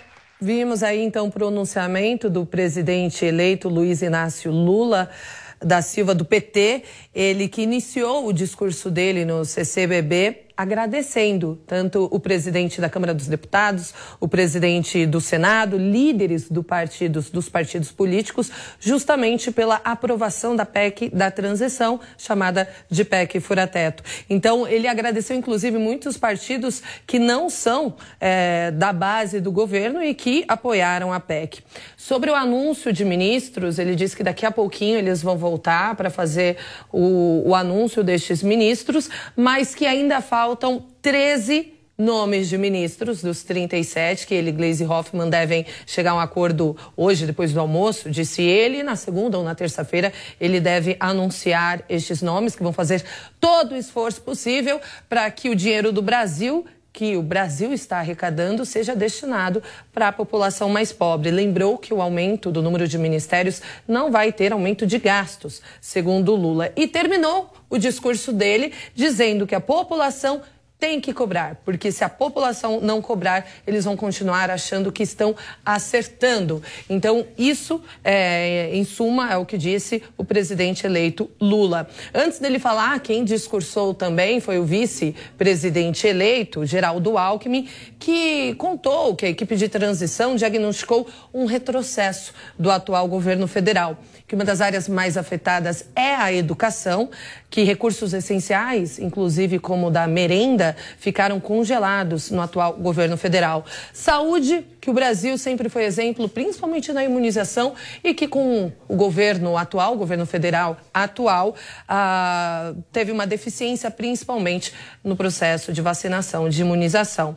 E que na cultura houve uma redução de quase 90% dos recursos, o que ajudou a provocar também um aumento do desemprego, já que é um setor que emprega muito no Brasil. Enfim, também falou sobre o aumento da violência, sobre a redução eh, na agricultura, também principalmente do estoque de arroz, que é um alimento básico, um alimento muito importante, e que isso pode ter agravado a segurança alimentar. Bom, a gente continua é, de olho nessa, nessa coletiva de imprensa, porque daqui a pouquinho ele deve anunciar o nome de alguns ministros que ainda faltam. Lembrando que este evento acontece no CCBB em Brasília, era para ter começado por volta das nove e meia da manhã, mas começou, teve um atraso de quase uma hora, né? Começou às dez e quarenta, mais de uma hora, começou às dez e quarenta e cinco. Bom, agora vamos a uma entrevista muito importante, porque a arrecadação de impostos e contribuições federais somou mais de 172 bilhões de reais em novembro. Este resultado representa um aumento real, descontada a inflação, de 3,25% na comparação com novembro do ano passado, quando o recolhimento de tributos somou mais de 157. Para a gente entender um pouco mais destes números, conversamos agora com o advogado especialista em direito tributário, Davi Andrade Silva. É Davi, né, doutor? Davi, bom dia, Karina. Bom, bom dia. dia. eu falei errado lá naquela primeira vez, me desculpa. Seja bem-vindo, bom problema. dia. Muito obrigado, bom dia, bom dia a todos. Bom, doutor, primeiramente eu quero entender estes valores com o senhor, porque houve este recorde na arrecadação de impostos e contribuições federais. Por quê? O que motivou isso? É, esse aumento da arrecadação, Karina, é, ele vem lastreado muito no aumento de arrecadação do imposto de renda das empresas, imposto de renda das pessoas jurídicas e da contribuição social sobre o lucro. São dois tributos que incidem basicamente sobre a arrecadação, sobre o resultado, sobre o lucro das companhias, né? E houve um aumento muito forte na arrecadação desses dois tributos no ano. É, um outro ponto também interessante que alimentou essa arrecadação, essa forte arrecadação, foi um aumento também real das contribuições previdenciárias, né, daquelas contribuições que as empresas, os empregados pagam sobre a folha de salários, também baseado no aumento da massa salarial neste ano. É, o que a gente sente, então, basicamente, é que esse aumento da arrecadação de tributos federais veio muito lastreado no crescimento econômico mesmo. Né? Esse ano, a gente está vendo aí indicativos né, de um crescimento de 3% do PIB, da ordem de 3% do PIB, E isso explica, evidentemente, o crescimento eh, das atividades econômicas das empresas, né, dos contribuintes, e via de consequência da arrecadação eh, tributária. Mas, doutor, essa arrecadação, esses valores, eles voltam de que forma para a população? Como que a população sente este recorde? É, esses tributos, né, essa, esse estudo aqui, essa divulgação foi por parte da Receita Federal em relação aos tributos federais, né, os tributos arrecadados pela União. É, são tributos é, que alimentam a máquina pública, né, alimentam os serviços públicos, enfim, é, e retornam é, na forma de uma partilha constitucional para os estados e para os municípios. Agora, infelizmente, o que a gente nota é que há uma grande concentração ainda de arrecadação em mãos do governo central, não é? Então, isso causa uma distorção uh, nesse, nesse volume de arrecadação que chega diretamente à população na forma de benefícios sociais, enfim, de contraprestação, e o que alimenta muito o sentimento da população é, de é, não atendimento né, às suas expectativas mais básicas, porque a população não sente efetivamente é, o efeito dessa carga tributária no seu dia a dia, é, através de serviços sociais, de benefícios sociais, enfim. Esse é um sentimento é, é mapeado né, em relação à população do Brasil. É, mas, enfim, o tributo pagamos, né, todos nós, para sustentarmos a máquina do Estado em todos os seus aspectos né? inclusive em relação ao que deve retornar para a população. Pois é, o que a gente sente na prática, né, doutor? Por isso que eu perguntei para o senhor. Eu sei que, por exemplo, o IPVA é um tributo estadual, né? A gente paga, vai ter aumento agora no ano de 2023, mas, por exemplo, aqui em São Paulo, a gente dirige desviando de buracos. Inclusive, esses, esses dias, um pneu do meu carro furou exatamente porque estava chovendo, à noite eu não vi o buraco, porque tinha uma poça. Enfim, prejuízo, mais um prejuízo. Na opinião do senhor, como que esses recursos deveriam ser destinados? Qual a melhor forma? É, o IPVA especificamente, viu, Karina, tem, um, tem uma questão que é técnica, que às vezes a, a, essa percepção não é sentida, mas tem determinados tributos que eles não estão ligados diretamente a uma atividade estatal. O IPVA é um deles. O IPVA incide sobre a propriedade de veículos automotores, né? mas a destinação da arrecadação do IPVA não é diretamente ligada à melhoria ou construção da malha viária. Então não há uma obrigação do Estado destinar a arrecadação do IPVA para aquele, é, para, aquela, para aquela finalidade que seria, na visão da população, mais correta. Né? O tributo é desvinculado de uma atividade estatal. Ele vai para o caixa do Estado. E indo para o caixa do Estado, recompõe todos os custos e todos os investimentos do Estado, não necessariamente ligados, no caso do IPVA, como você disse, citando teu exemplo, é, para melhoria das, das das rodovias ou das estradas, enfim, infelizmente. Bom, doutor, e para a gente finalizar, a previsão de arrecadação para o ano que vem também é de um novo número recorde? Se a economia, se a economia seguir nesse volume de crescimento, sim. Ano passado já houve né, um crescimento forte, a carga tributária do Brasil em 2021 alcançou 33,9% do PIB, né, também por força do crescimento da economia ano passado, e a expectativa é que essa arrecadação vá batendo recorde sim, se nenhum panorama de recessão econômica ou queda da atividade econômica é, em 2023, né, Karina? A gente sempre diz isso, a arrecadação tributária está diretamente ligada ao sucesso da atividade econômica. Quanto maior a pujança econômica, maior a, a a construção e o PIB aumentando, maior será a arrecadação é, tributária dos governos em geral, não só do governo central, né? Também dos estados e também dos municípios. Tá certo, conversamos então com o advogado especialista em direito tributário, Davi Andrade Silva. Doutor, mais uma vez, obrigado, excelente dia para o senhor. Eu que agradeço, muito bom dia, bom dia a todos. São 11 horas e 25 minutos. Jovem Pan News.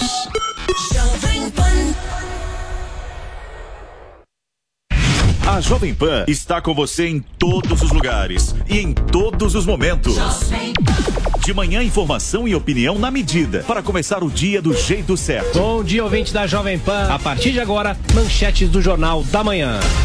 No começo da tarde, a equipe de esportes da Jovem Pan entra em campo com você. Olá, estamos juntos mais uma vez para mais uma edição do nosso Esporte. Para analisar os lances polêmicos e discutir à vontade. Não é porque o mundo aplaude que o cara tem razão em tudo, Flávio. Ao longo do dia, nossos repórteres não deixam escapar nada. O ministro da Educação é contra. Os principais assuntos, a notícia de última hora A gasolina vai voltar a subir. e aquilo que mexe com a sua rotina. As fortes chuvas que atingiram Tudo passa pelo microfone da Jovem Pan. Viu só? A Jovem Pan está com você o tempo todo, em som e imagem. Acesse jovempan.com.br. Baixe o aplicativo da Pan e se inscreva nos nossos canais no YouTube. A Jovem Pan está onde a notícia acontece. Principais assuntos para ficar de olho nesta semana vem do Congresso Nacional. Uma equipe de reportagem dedicada e especializada em política traz informações exclusivas da capital federal que afetam o seu dia a dia. Com a apresentação de Catiúcia Sotomayor. Essas e outras notícias são as principais que você vai conferir ao vivo, direto de Brasília. De segunda a sexta, às quatro e meia, na Jovem Pan News. Um debate de assuntos diferentes, atuais e polêmicos. Aqui nós mostramos os dois lados da notícia, respeitando a diversidade de opiniões. Você é a favor ou contra? Concorda ou discorda? No Prós e Contras, nós abordamos todos os lados do mesmo fato para você formar a sua opinião. Prós e contras, de segunda a sexta às três e meia da tarde, na Jovem Pan News. Bom dia, 6 horas e um minuto. Repita. 6 e um. Repita. 6 e um. Repita. Kalina, vou repetir quantas vezes? Chegou o Panflix, a TV da Jovem Pan de graça na internet. Baixe agora no celular ou tablet e curta o melhor do jornalismo, entretenimento e esporte em um só lugar. Panflix, assista onde estiver, na hora que quiser. Jovem Pan News. De segunda a sexta, três em um. Três em um. A cobertura completa do cenário político brasileiro. Enquetes diárias, diferentes perspectivas e as mais relevantes discussões. Três em um. Comandado por Paulo Matias. É hora de debate, é hora de discussão por aqui. Três em um. De segunda a sexta, a partir das cinco da tarde, na Jovem Pan News.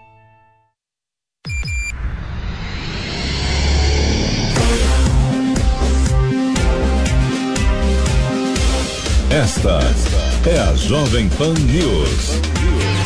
A rede da informação. 807 pontos.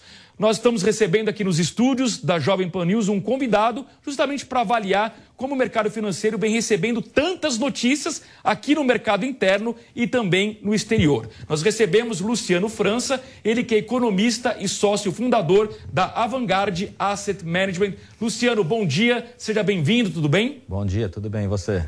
Tudo ótimo. Luciano, vamos começar com as questões internas. Como é que foi a sua avaliação da PEC, Fura-Teto, ou PEC da Transição, que foi aprovada ontem pelo Congresso Nacional? De que forma isso coloca um risco fiscal no próximo governo Lula, repercutindo no mercado financeiro? Bom, a gente já tinha desde pro orçamento de 2022 um rombo estimado de 50 bilhões de reais, né? Que devia, de alguma forma, ser, ser sanado via aumento de impostos ou de alguma outra ah, com alguma outra restrição em outras contas de investimento do governo, por exemplo, né? O, o- o orçamento público é muito rígido e não tem tanta flexibilidade nesse sentido para poder ah, adequar esta, estas questões tributárias, né? além desses 50 bilhões que já eram, que já eram esperados, pro, que já eram um, um, um desafio para 2023, ainda a gente teve essa, essa PEC que, apesar de ter sido reduzida, é um número relevante aí para as contas públicas de quase 150 bilhões, que ainda com os adicionais pode chegar a quase 220. Né? Então a estimativa é que a gente tenha um rombo próximo de 270 bi em 2023, né? Obviamente essa PEC é, de, é uma PEC de um ano, né? Ah, tem, tem um compromisso, né? nem, nem só um compromisso, mas ah, um, uma, uma, uma, uma, questão dentro da própria PEC que obriga o governo até agosto a, a criar uma nova âncora fiscal nesse sentido, mas obviamente para a gente conseguir pagar essa conta de uma maneira uh, eficiente, uma maneira clara, é via aumento de, de, de, receita e nesse caso a gente, ou a, gente, a única alternativa que a gente tem é aumentando impostos. Né? Então, e, e, e esses benefícios que vão ser dados Uh, via PEC, né? seja ele seja ele investimentos uh, de programas como Minha Casa Minha Vida ou Bolsa Família, etc. Uh, eles não vão ser revistos uh, para um ano de 2024, eles não vão ser diminuídos ou programas vão ser encerrados, né? Então vai ter todo um processo de negociação política em Hello, it is Ryan, and I was on a flight the other day playing one of my favorite social spin slot games on ChumbaCasino.com. I looked over the person sitting next to me, and you know what they were doing? They were also playing Chumba Casino. Coincidence? I think not. Everybody's loving having fun with it. Chumba Casino is home to hundreds of casino-style games that you can play for free anytime, anywhere even at 30,000 feet. So sign up now at ChumbaCasino.com to claim your free welcome bonus. That's ChumbaCasino.com and live the Chumba life. No purchase necessary. VGW. Void were prohibited by law. See terms and conditions. 18 plus. 2023 para que esses programas sejam uh, uh, postergados e sejam continuem em, em vigência para 2024, né? O que vai fazer com que, apesar dessa PEC ter sido reduzida de dois para um ano, continue tendo um impacto nas contas públicas em 2024 de alguma forma, né? Talvez não no mesmo montante de 140 bi, de uma, de uma outra, uh, de um outro montante uh, a ser definido ao longo de 2023. Luciano, eu preciso te interromper um minutinho, claro. são 11 horas e 32 minutos. Vamos voltar a Brasília. Agora sim, o presidente eleito Lula vai anunciar os nomes dos ministros. Temos a imagem, vamos acompanhar. Judy was boring. Hello. Then Judy discovered chumbacasino.com. It's my little escape. Now Judy's the life of the party. Oh, baby, Mama's bringing home the bacon. Whoa. Take it easy, Judy. The Chumba life is for everybody. So go to ChumbaCasino.com and play over 100 casino style games. Join today and play for free for your chance to redeem some serious prizes.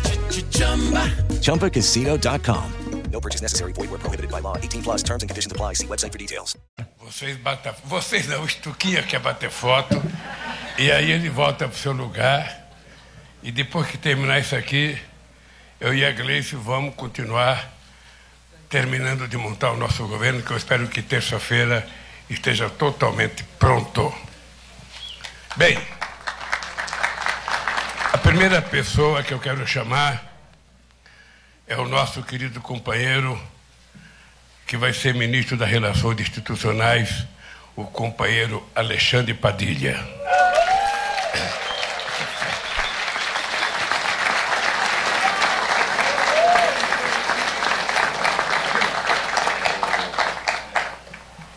Pronto? Oh. Aí agora, aí. Bem, o segundo ministro, que será o ministro-chefe da Secretaria-Geral da Presidência da República, o companheiro Márcio Macedo. Vem para tirar foto.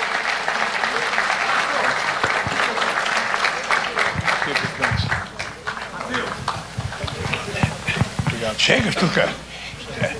Oh, olha para ele, pô.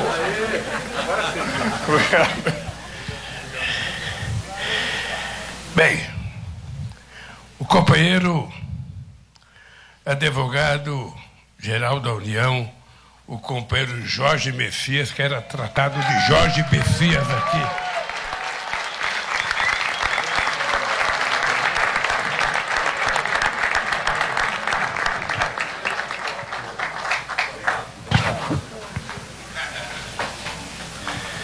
Bem, quero convidar aqui a nossa companheira Nízia Trindade, ministra da Saúde.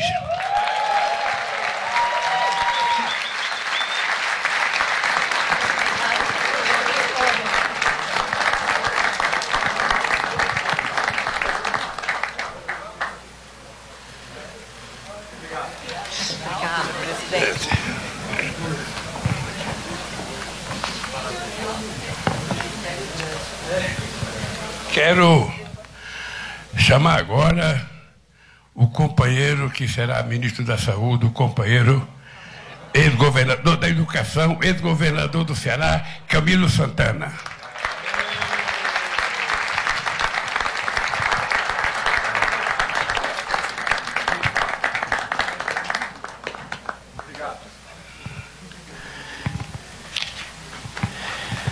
Quero chamar agora a companheira que será ministra da Gestão, Esther Deck. Esther.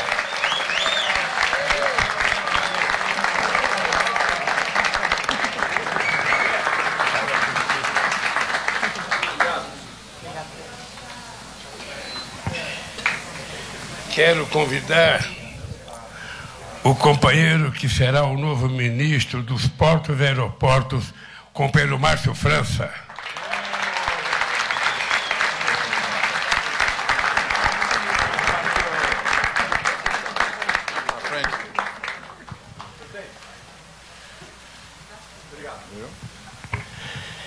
Quero chamar agora uma companheira que será ministra da Ciência e Tecnologia, a nossa companheira do PCdoB, Luciana Santos.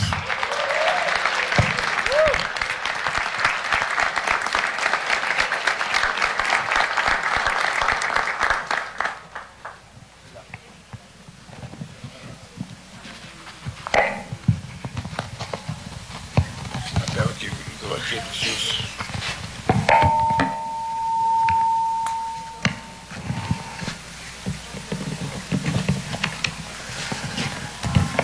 Agora, a companheira que ministro da Mulher, a companheira que tem o nome de Aparecida Gonçalves, mas é tratada por Cida Gonçalves, a querida Cidinha.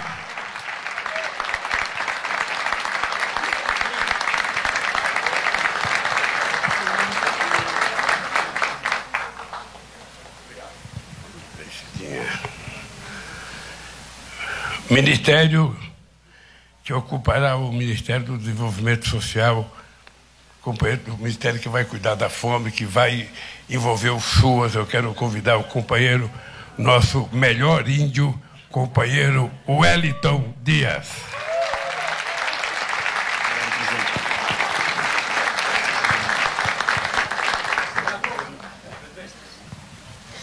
Tem duas coisas importantes no Piauí.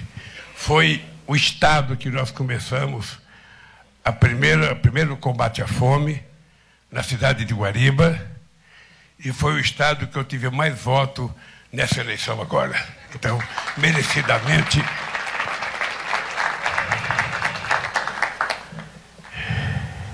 Bem, que vai refundar o Ministério da Cultura, eu quero anunciar a nossa querida companheira Margarete Menezes.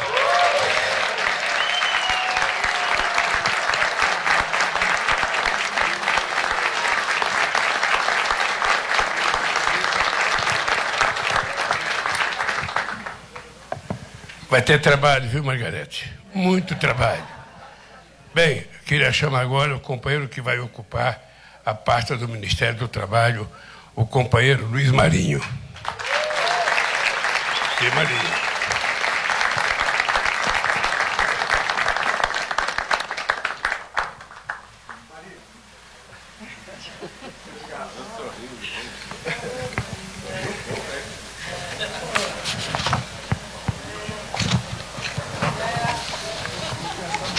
Bem, agora a companheira que vai cuidar do Ministério da Igualdade Racial, a companheira Aniele Franco.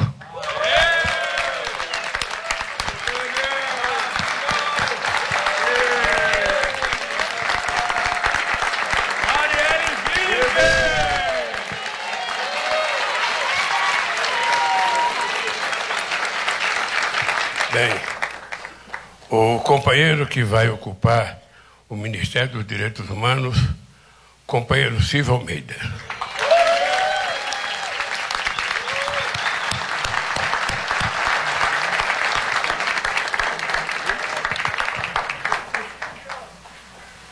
Além de tudo, ele é corintiano.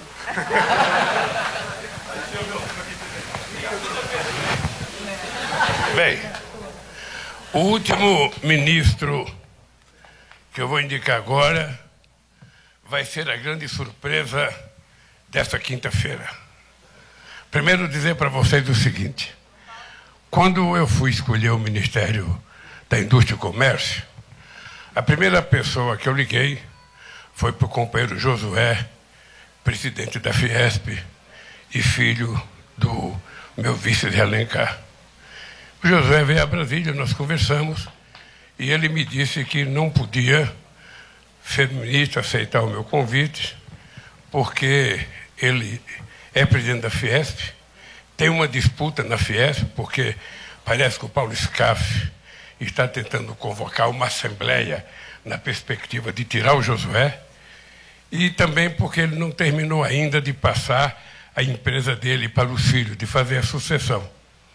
E eu fiquei pensando, fiquei pensando, fiquei pensando, e eu resolvi, sabe, fazer uma mudança no ministério. Eu resolvi dar trabalho para o meu vice. E o ministro da Indústria e Comércio será o companheiro Geraldo Alckmin.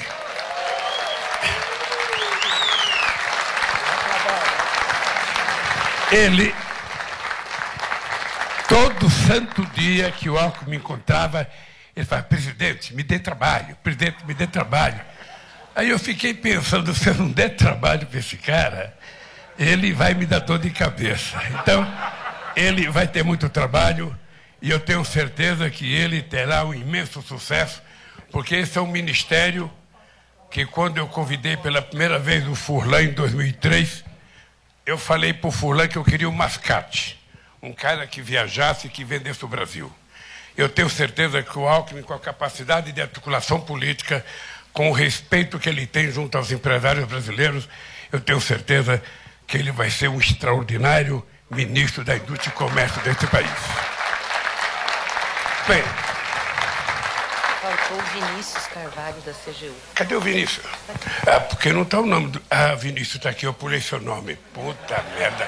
O cara mais importante para mim, que é o cara da Controladoria Geral, o companheiro Vinícius. Porra. Dá a impressão que eu não queria ser fiscalizado.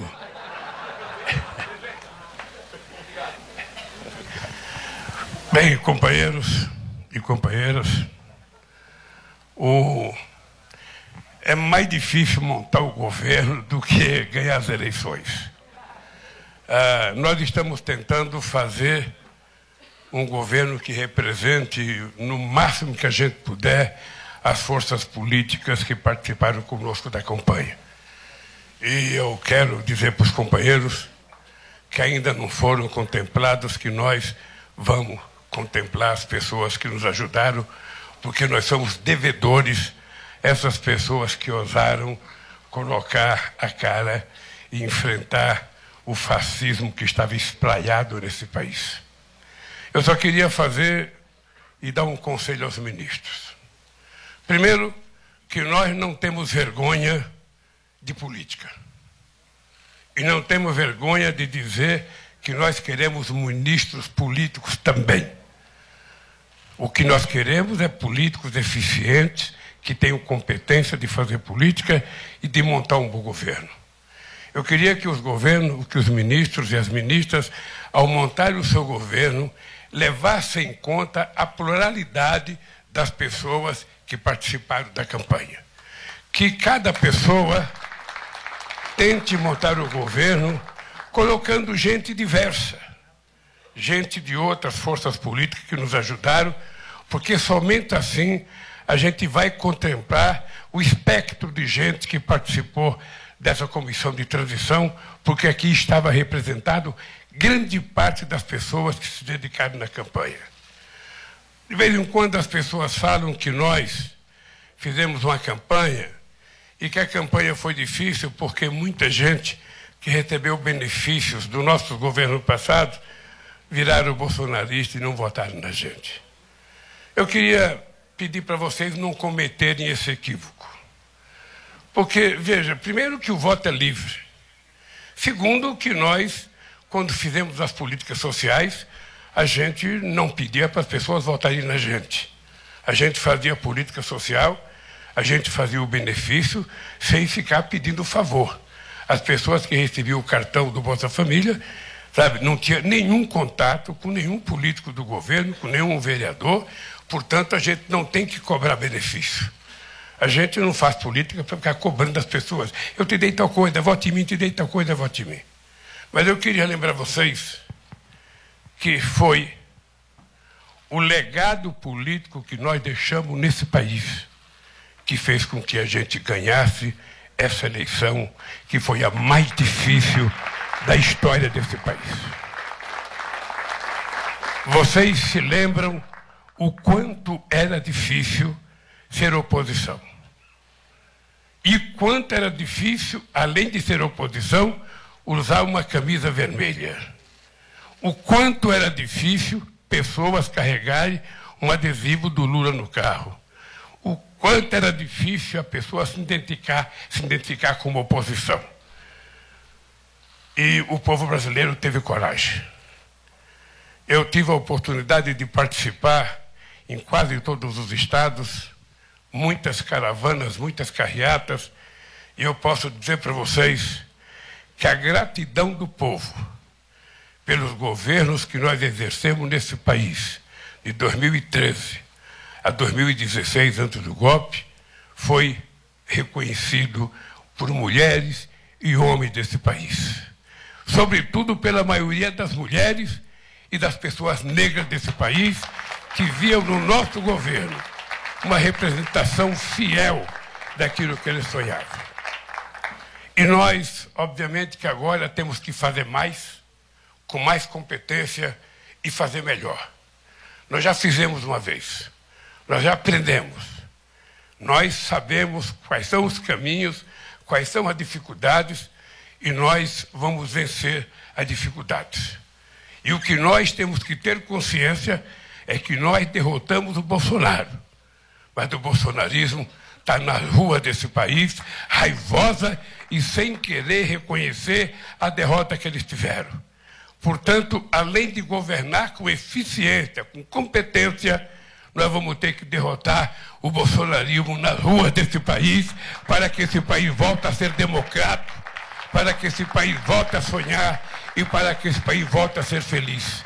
Esse é um compromisso nosso, de voltar a fazer com que esse país volte a sorrir, volte a ter tranquilidade, que as famílias possam se encontrar outra vez para comer o saudoso churrasquinho que faz tanta falta, sabe, na casa das pessoas, para que as pessoas voltem a se encontrar entre famílias. Nós sabemos quantos pais, quantas famílias, sabe, brigaram por causa da política, por causa do fascismo, quantas pessoas deixaram de conversar, Quantos amigos foram perdidos ao longo desses últimos quatro anos e nós precisamos, então, ter a competência de recuperar essa coisa chamada fraternidade, essa coisa chamada solidariedade, essa coisa chamada compreensão e essa coisa chamada amor. E nós só vamos recuperar isso se a gente tiver eficiência e cumprir cada palavra que nós falamos no nosso discurso nessa última campanha. Nós só temos uma missão nesse país. É a missão de fazer esse povo voltar a ser feliz.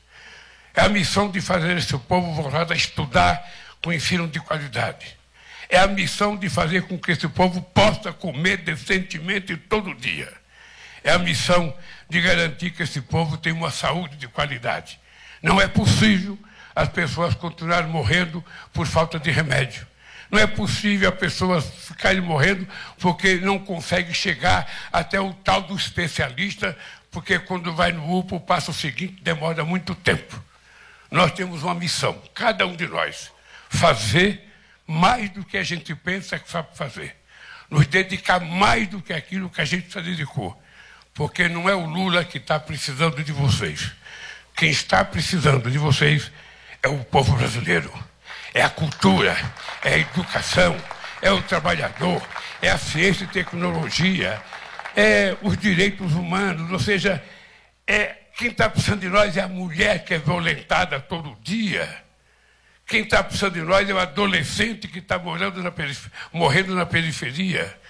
Quem está precisando de nós são os pobres e negros que são vítimas da doença mais desgraçada deste país, que é o preconceito racial estampado na cara de uma determinada parte da elite brasileira.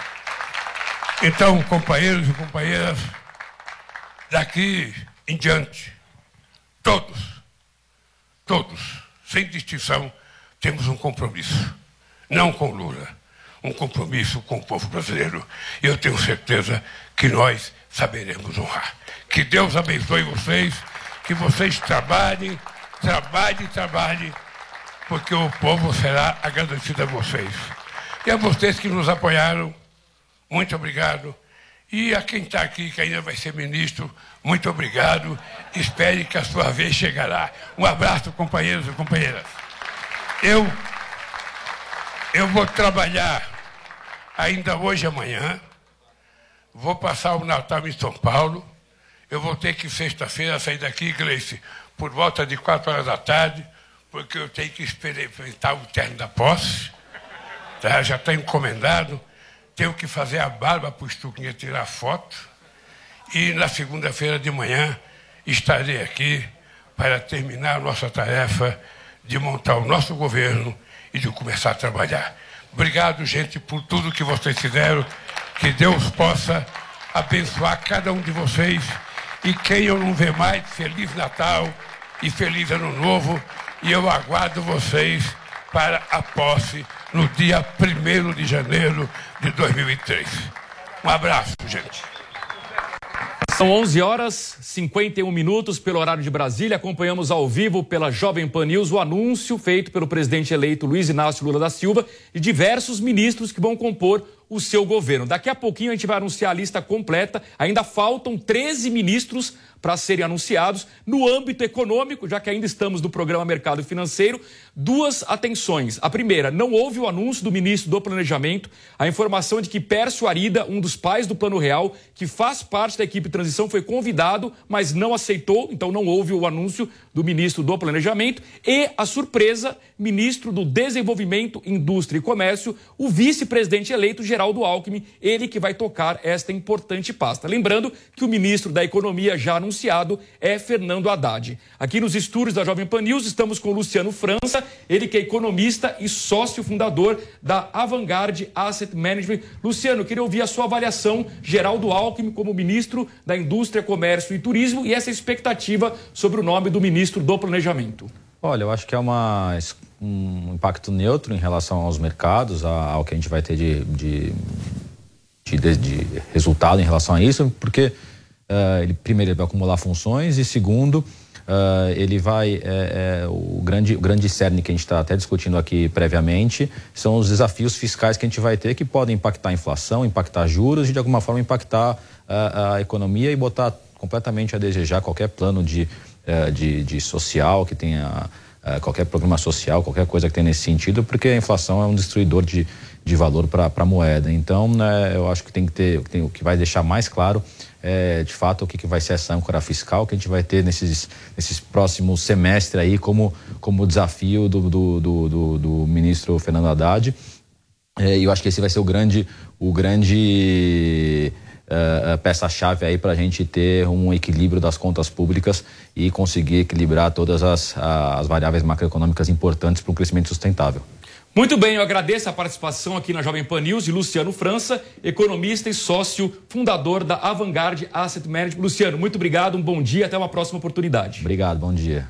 E nesse finalzinho aqui do Jornal da Manhã, segunda edição, ao lado aqui da Kalina Sabino, vamos conferir então os nomes que foram anunciados pelo presidente eleito Lula, o seu ministério. Ministro das Relações Institucionais, Alexandre Padilha, que já foi inclusive ministro da Saúde. O ministro da Secretaria-Geral da Presidência da República, Márcio Macedo, ele que é deputado federal pelo PT de Sergipe. O advogado-geral da União, o Jorge Messias, que o próprio presidente eleito Lula brincou que era o Bessias da época de Dilma Rousseff. Outro nome anunciado hoje foi a ministra da Gestão, Esther Deck, ela que é economista. Ministra da Saúde, Nízia Trindade, ela que é presidente da Fiocruz. Ministro da Educação, Camilo Santana, ele que é senador eleito pelo Ceará. Ministro de Portos e Aeroportos, Márcio França, que foi vice-governador aqui do estado de São Paulo. Ministra da Ciência e Tecnologia, Luciana Santos, que é presidente do PCdoB. Ministra da Mulher, Aparecida Gomes. Ministro do Desenvolvimento Social, Wellington Dias, ele que é senador eleito pelo Piauí. Ministra da Cultura, a cantora Margarete Menezes. Ministro do Trabalho, Luiz Marinho, que sempre foi muito ligado ao sindicalismo. A ministra da Igualdade Racial, Daniele Franco. Ministro dos Direitos Humanos, Ciro Almeida o ministro eh, do Desenvolvimento e Comércio Exterior, como já anunciamos, o vice-presidente eleito Geraldo Alckmin, e o ministro da Controladoria Geral da União, Vinícius Marques de Carvalho. E com esses anúncios, eu passo para você, Kalina Sabino. Obrigada, Luiz. E é muito bom frisar que tanto Simone Tebet quanto Mariana Silva, que estavam ao lado de Luiz Inácio Lula da Silva durante a campanha eleitoral, ainda não apareceram aí para ocuparem algum ministério.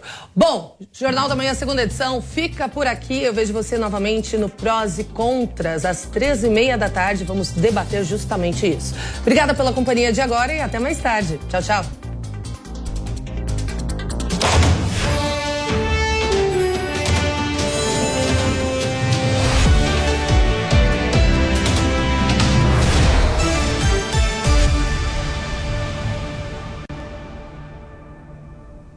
A opinião dos nossos comentaristas não reflete necessariamente a opinião do Grupo Jovem Pan de Comunicação. Jovem Pan News. Jovem Pan.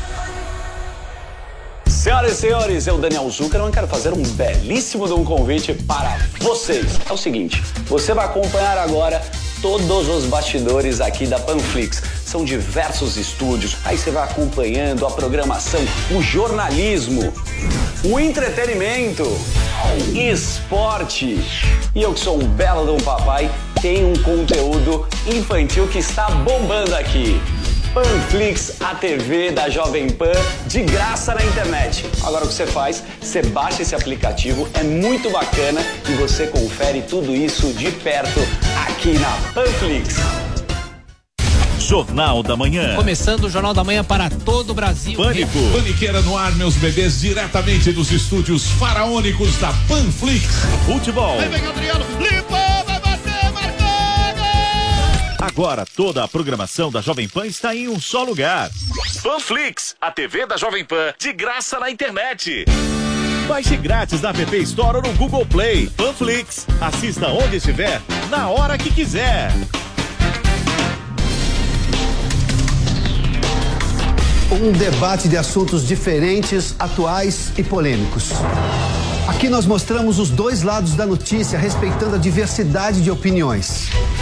Você é a favor ou contra? Concorda ou discorda? No Prós e Contras, nós abordamos todos os lados do mesmo fato para você formar a sua opinião. Prós e contras, de segunda a sexta às três e meia da tarde, na Jovem Pan News. Rede Jovem Pan News. A informação com a agilidade que você precisa.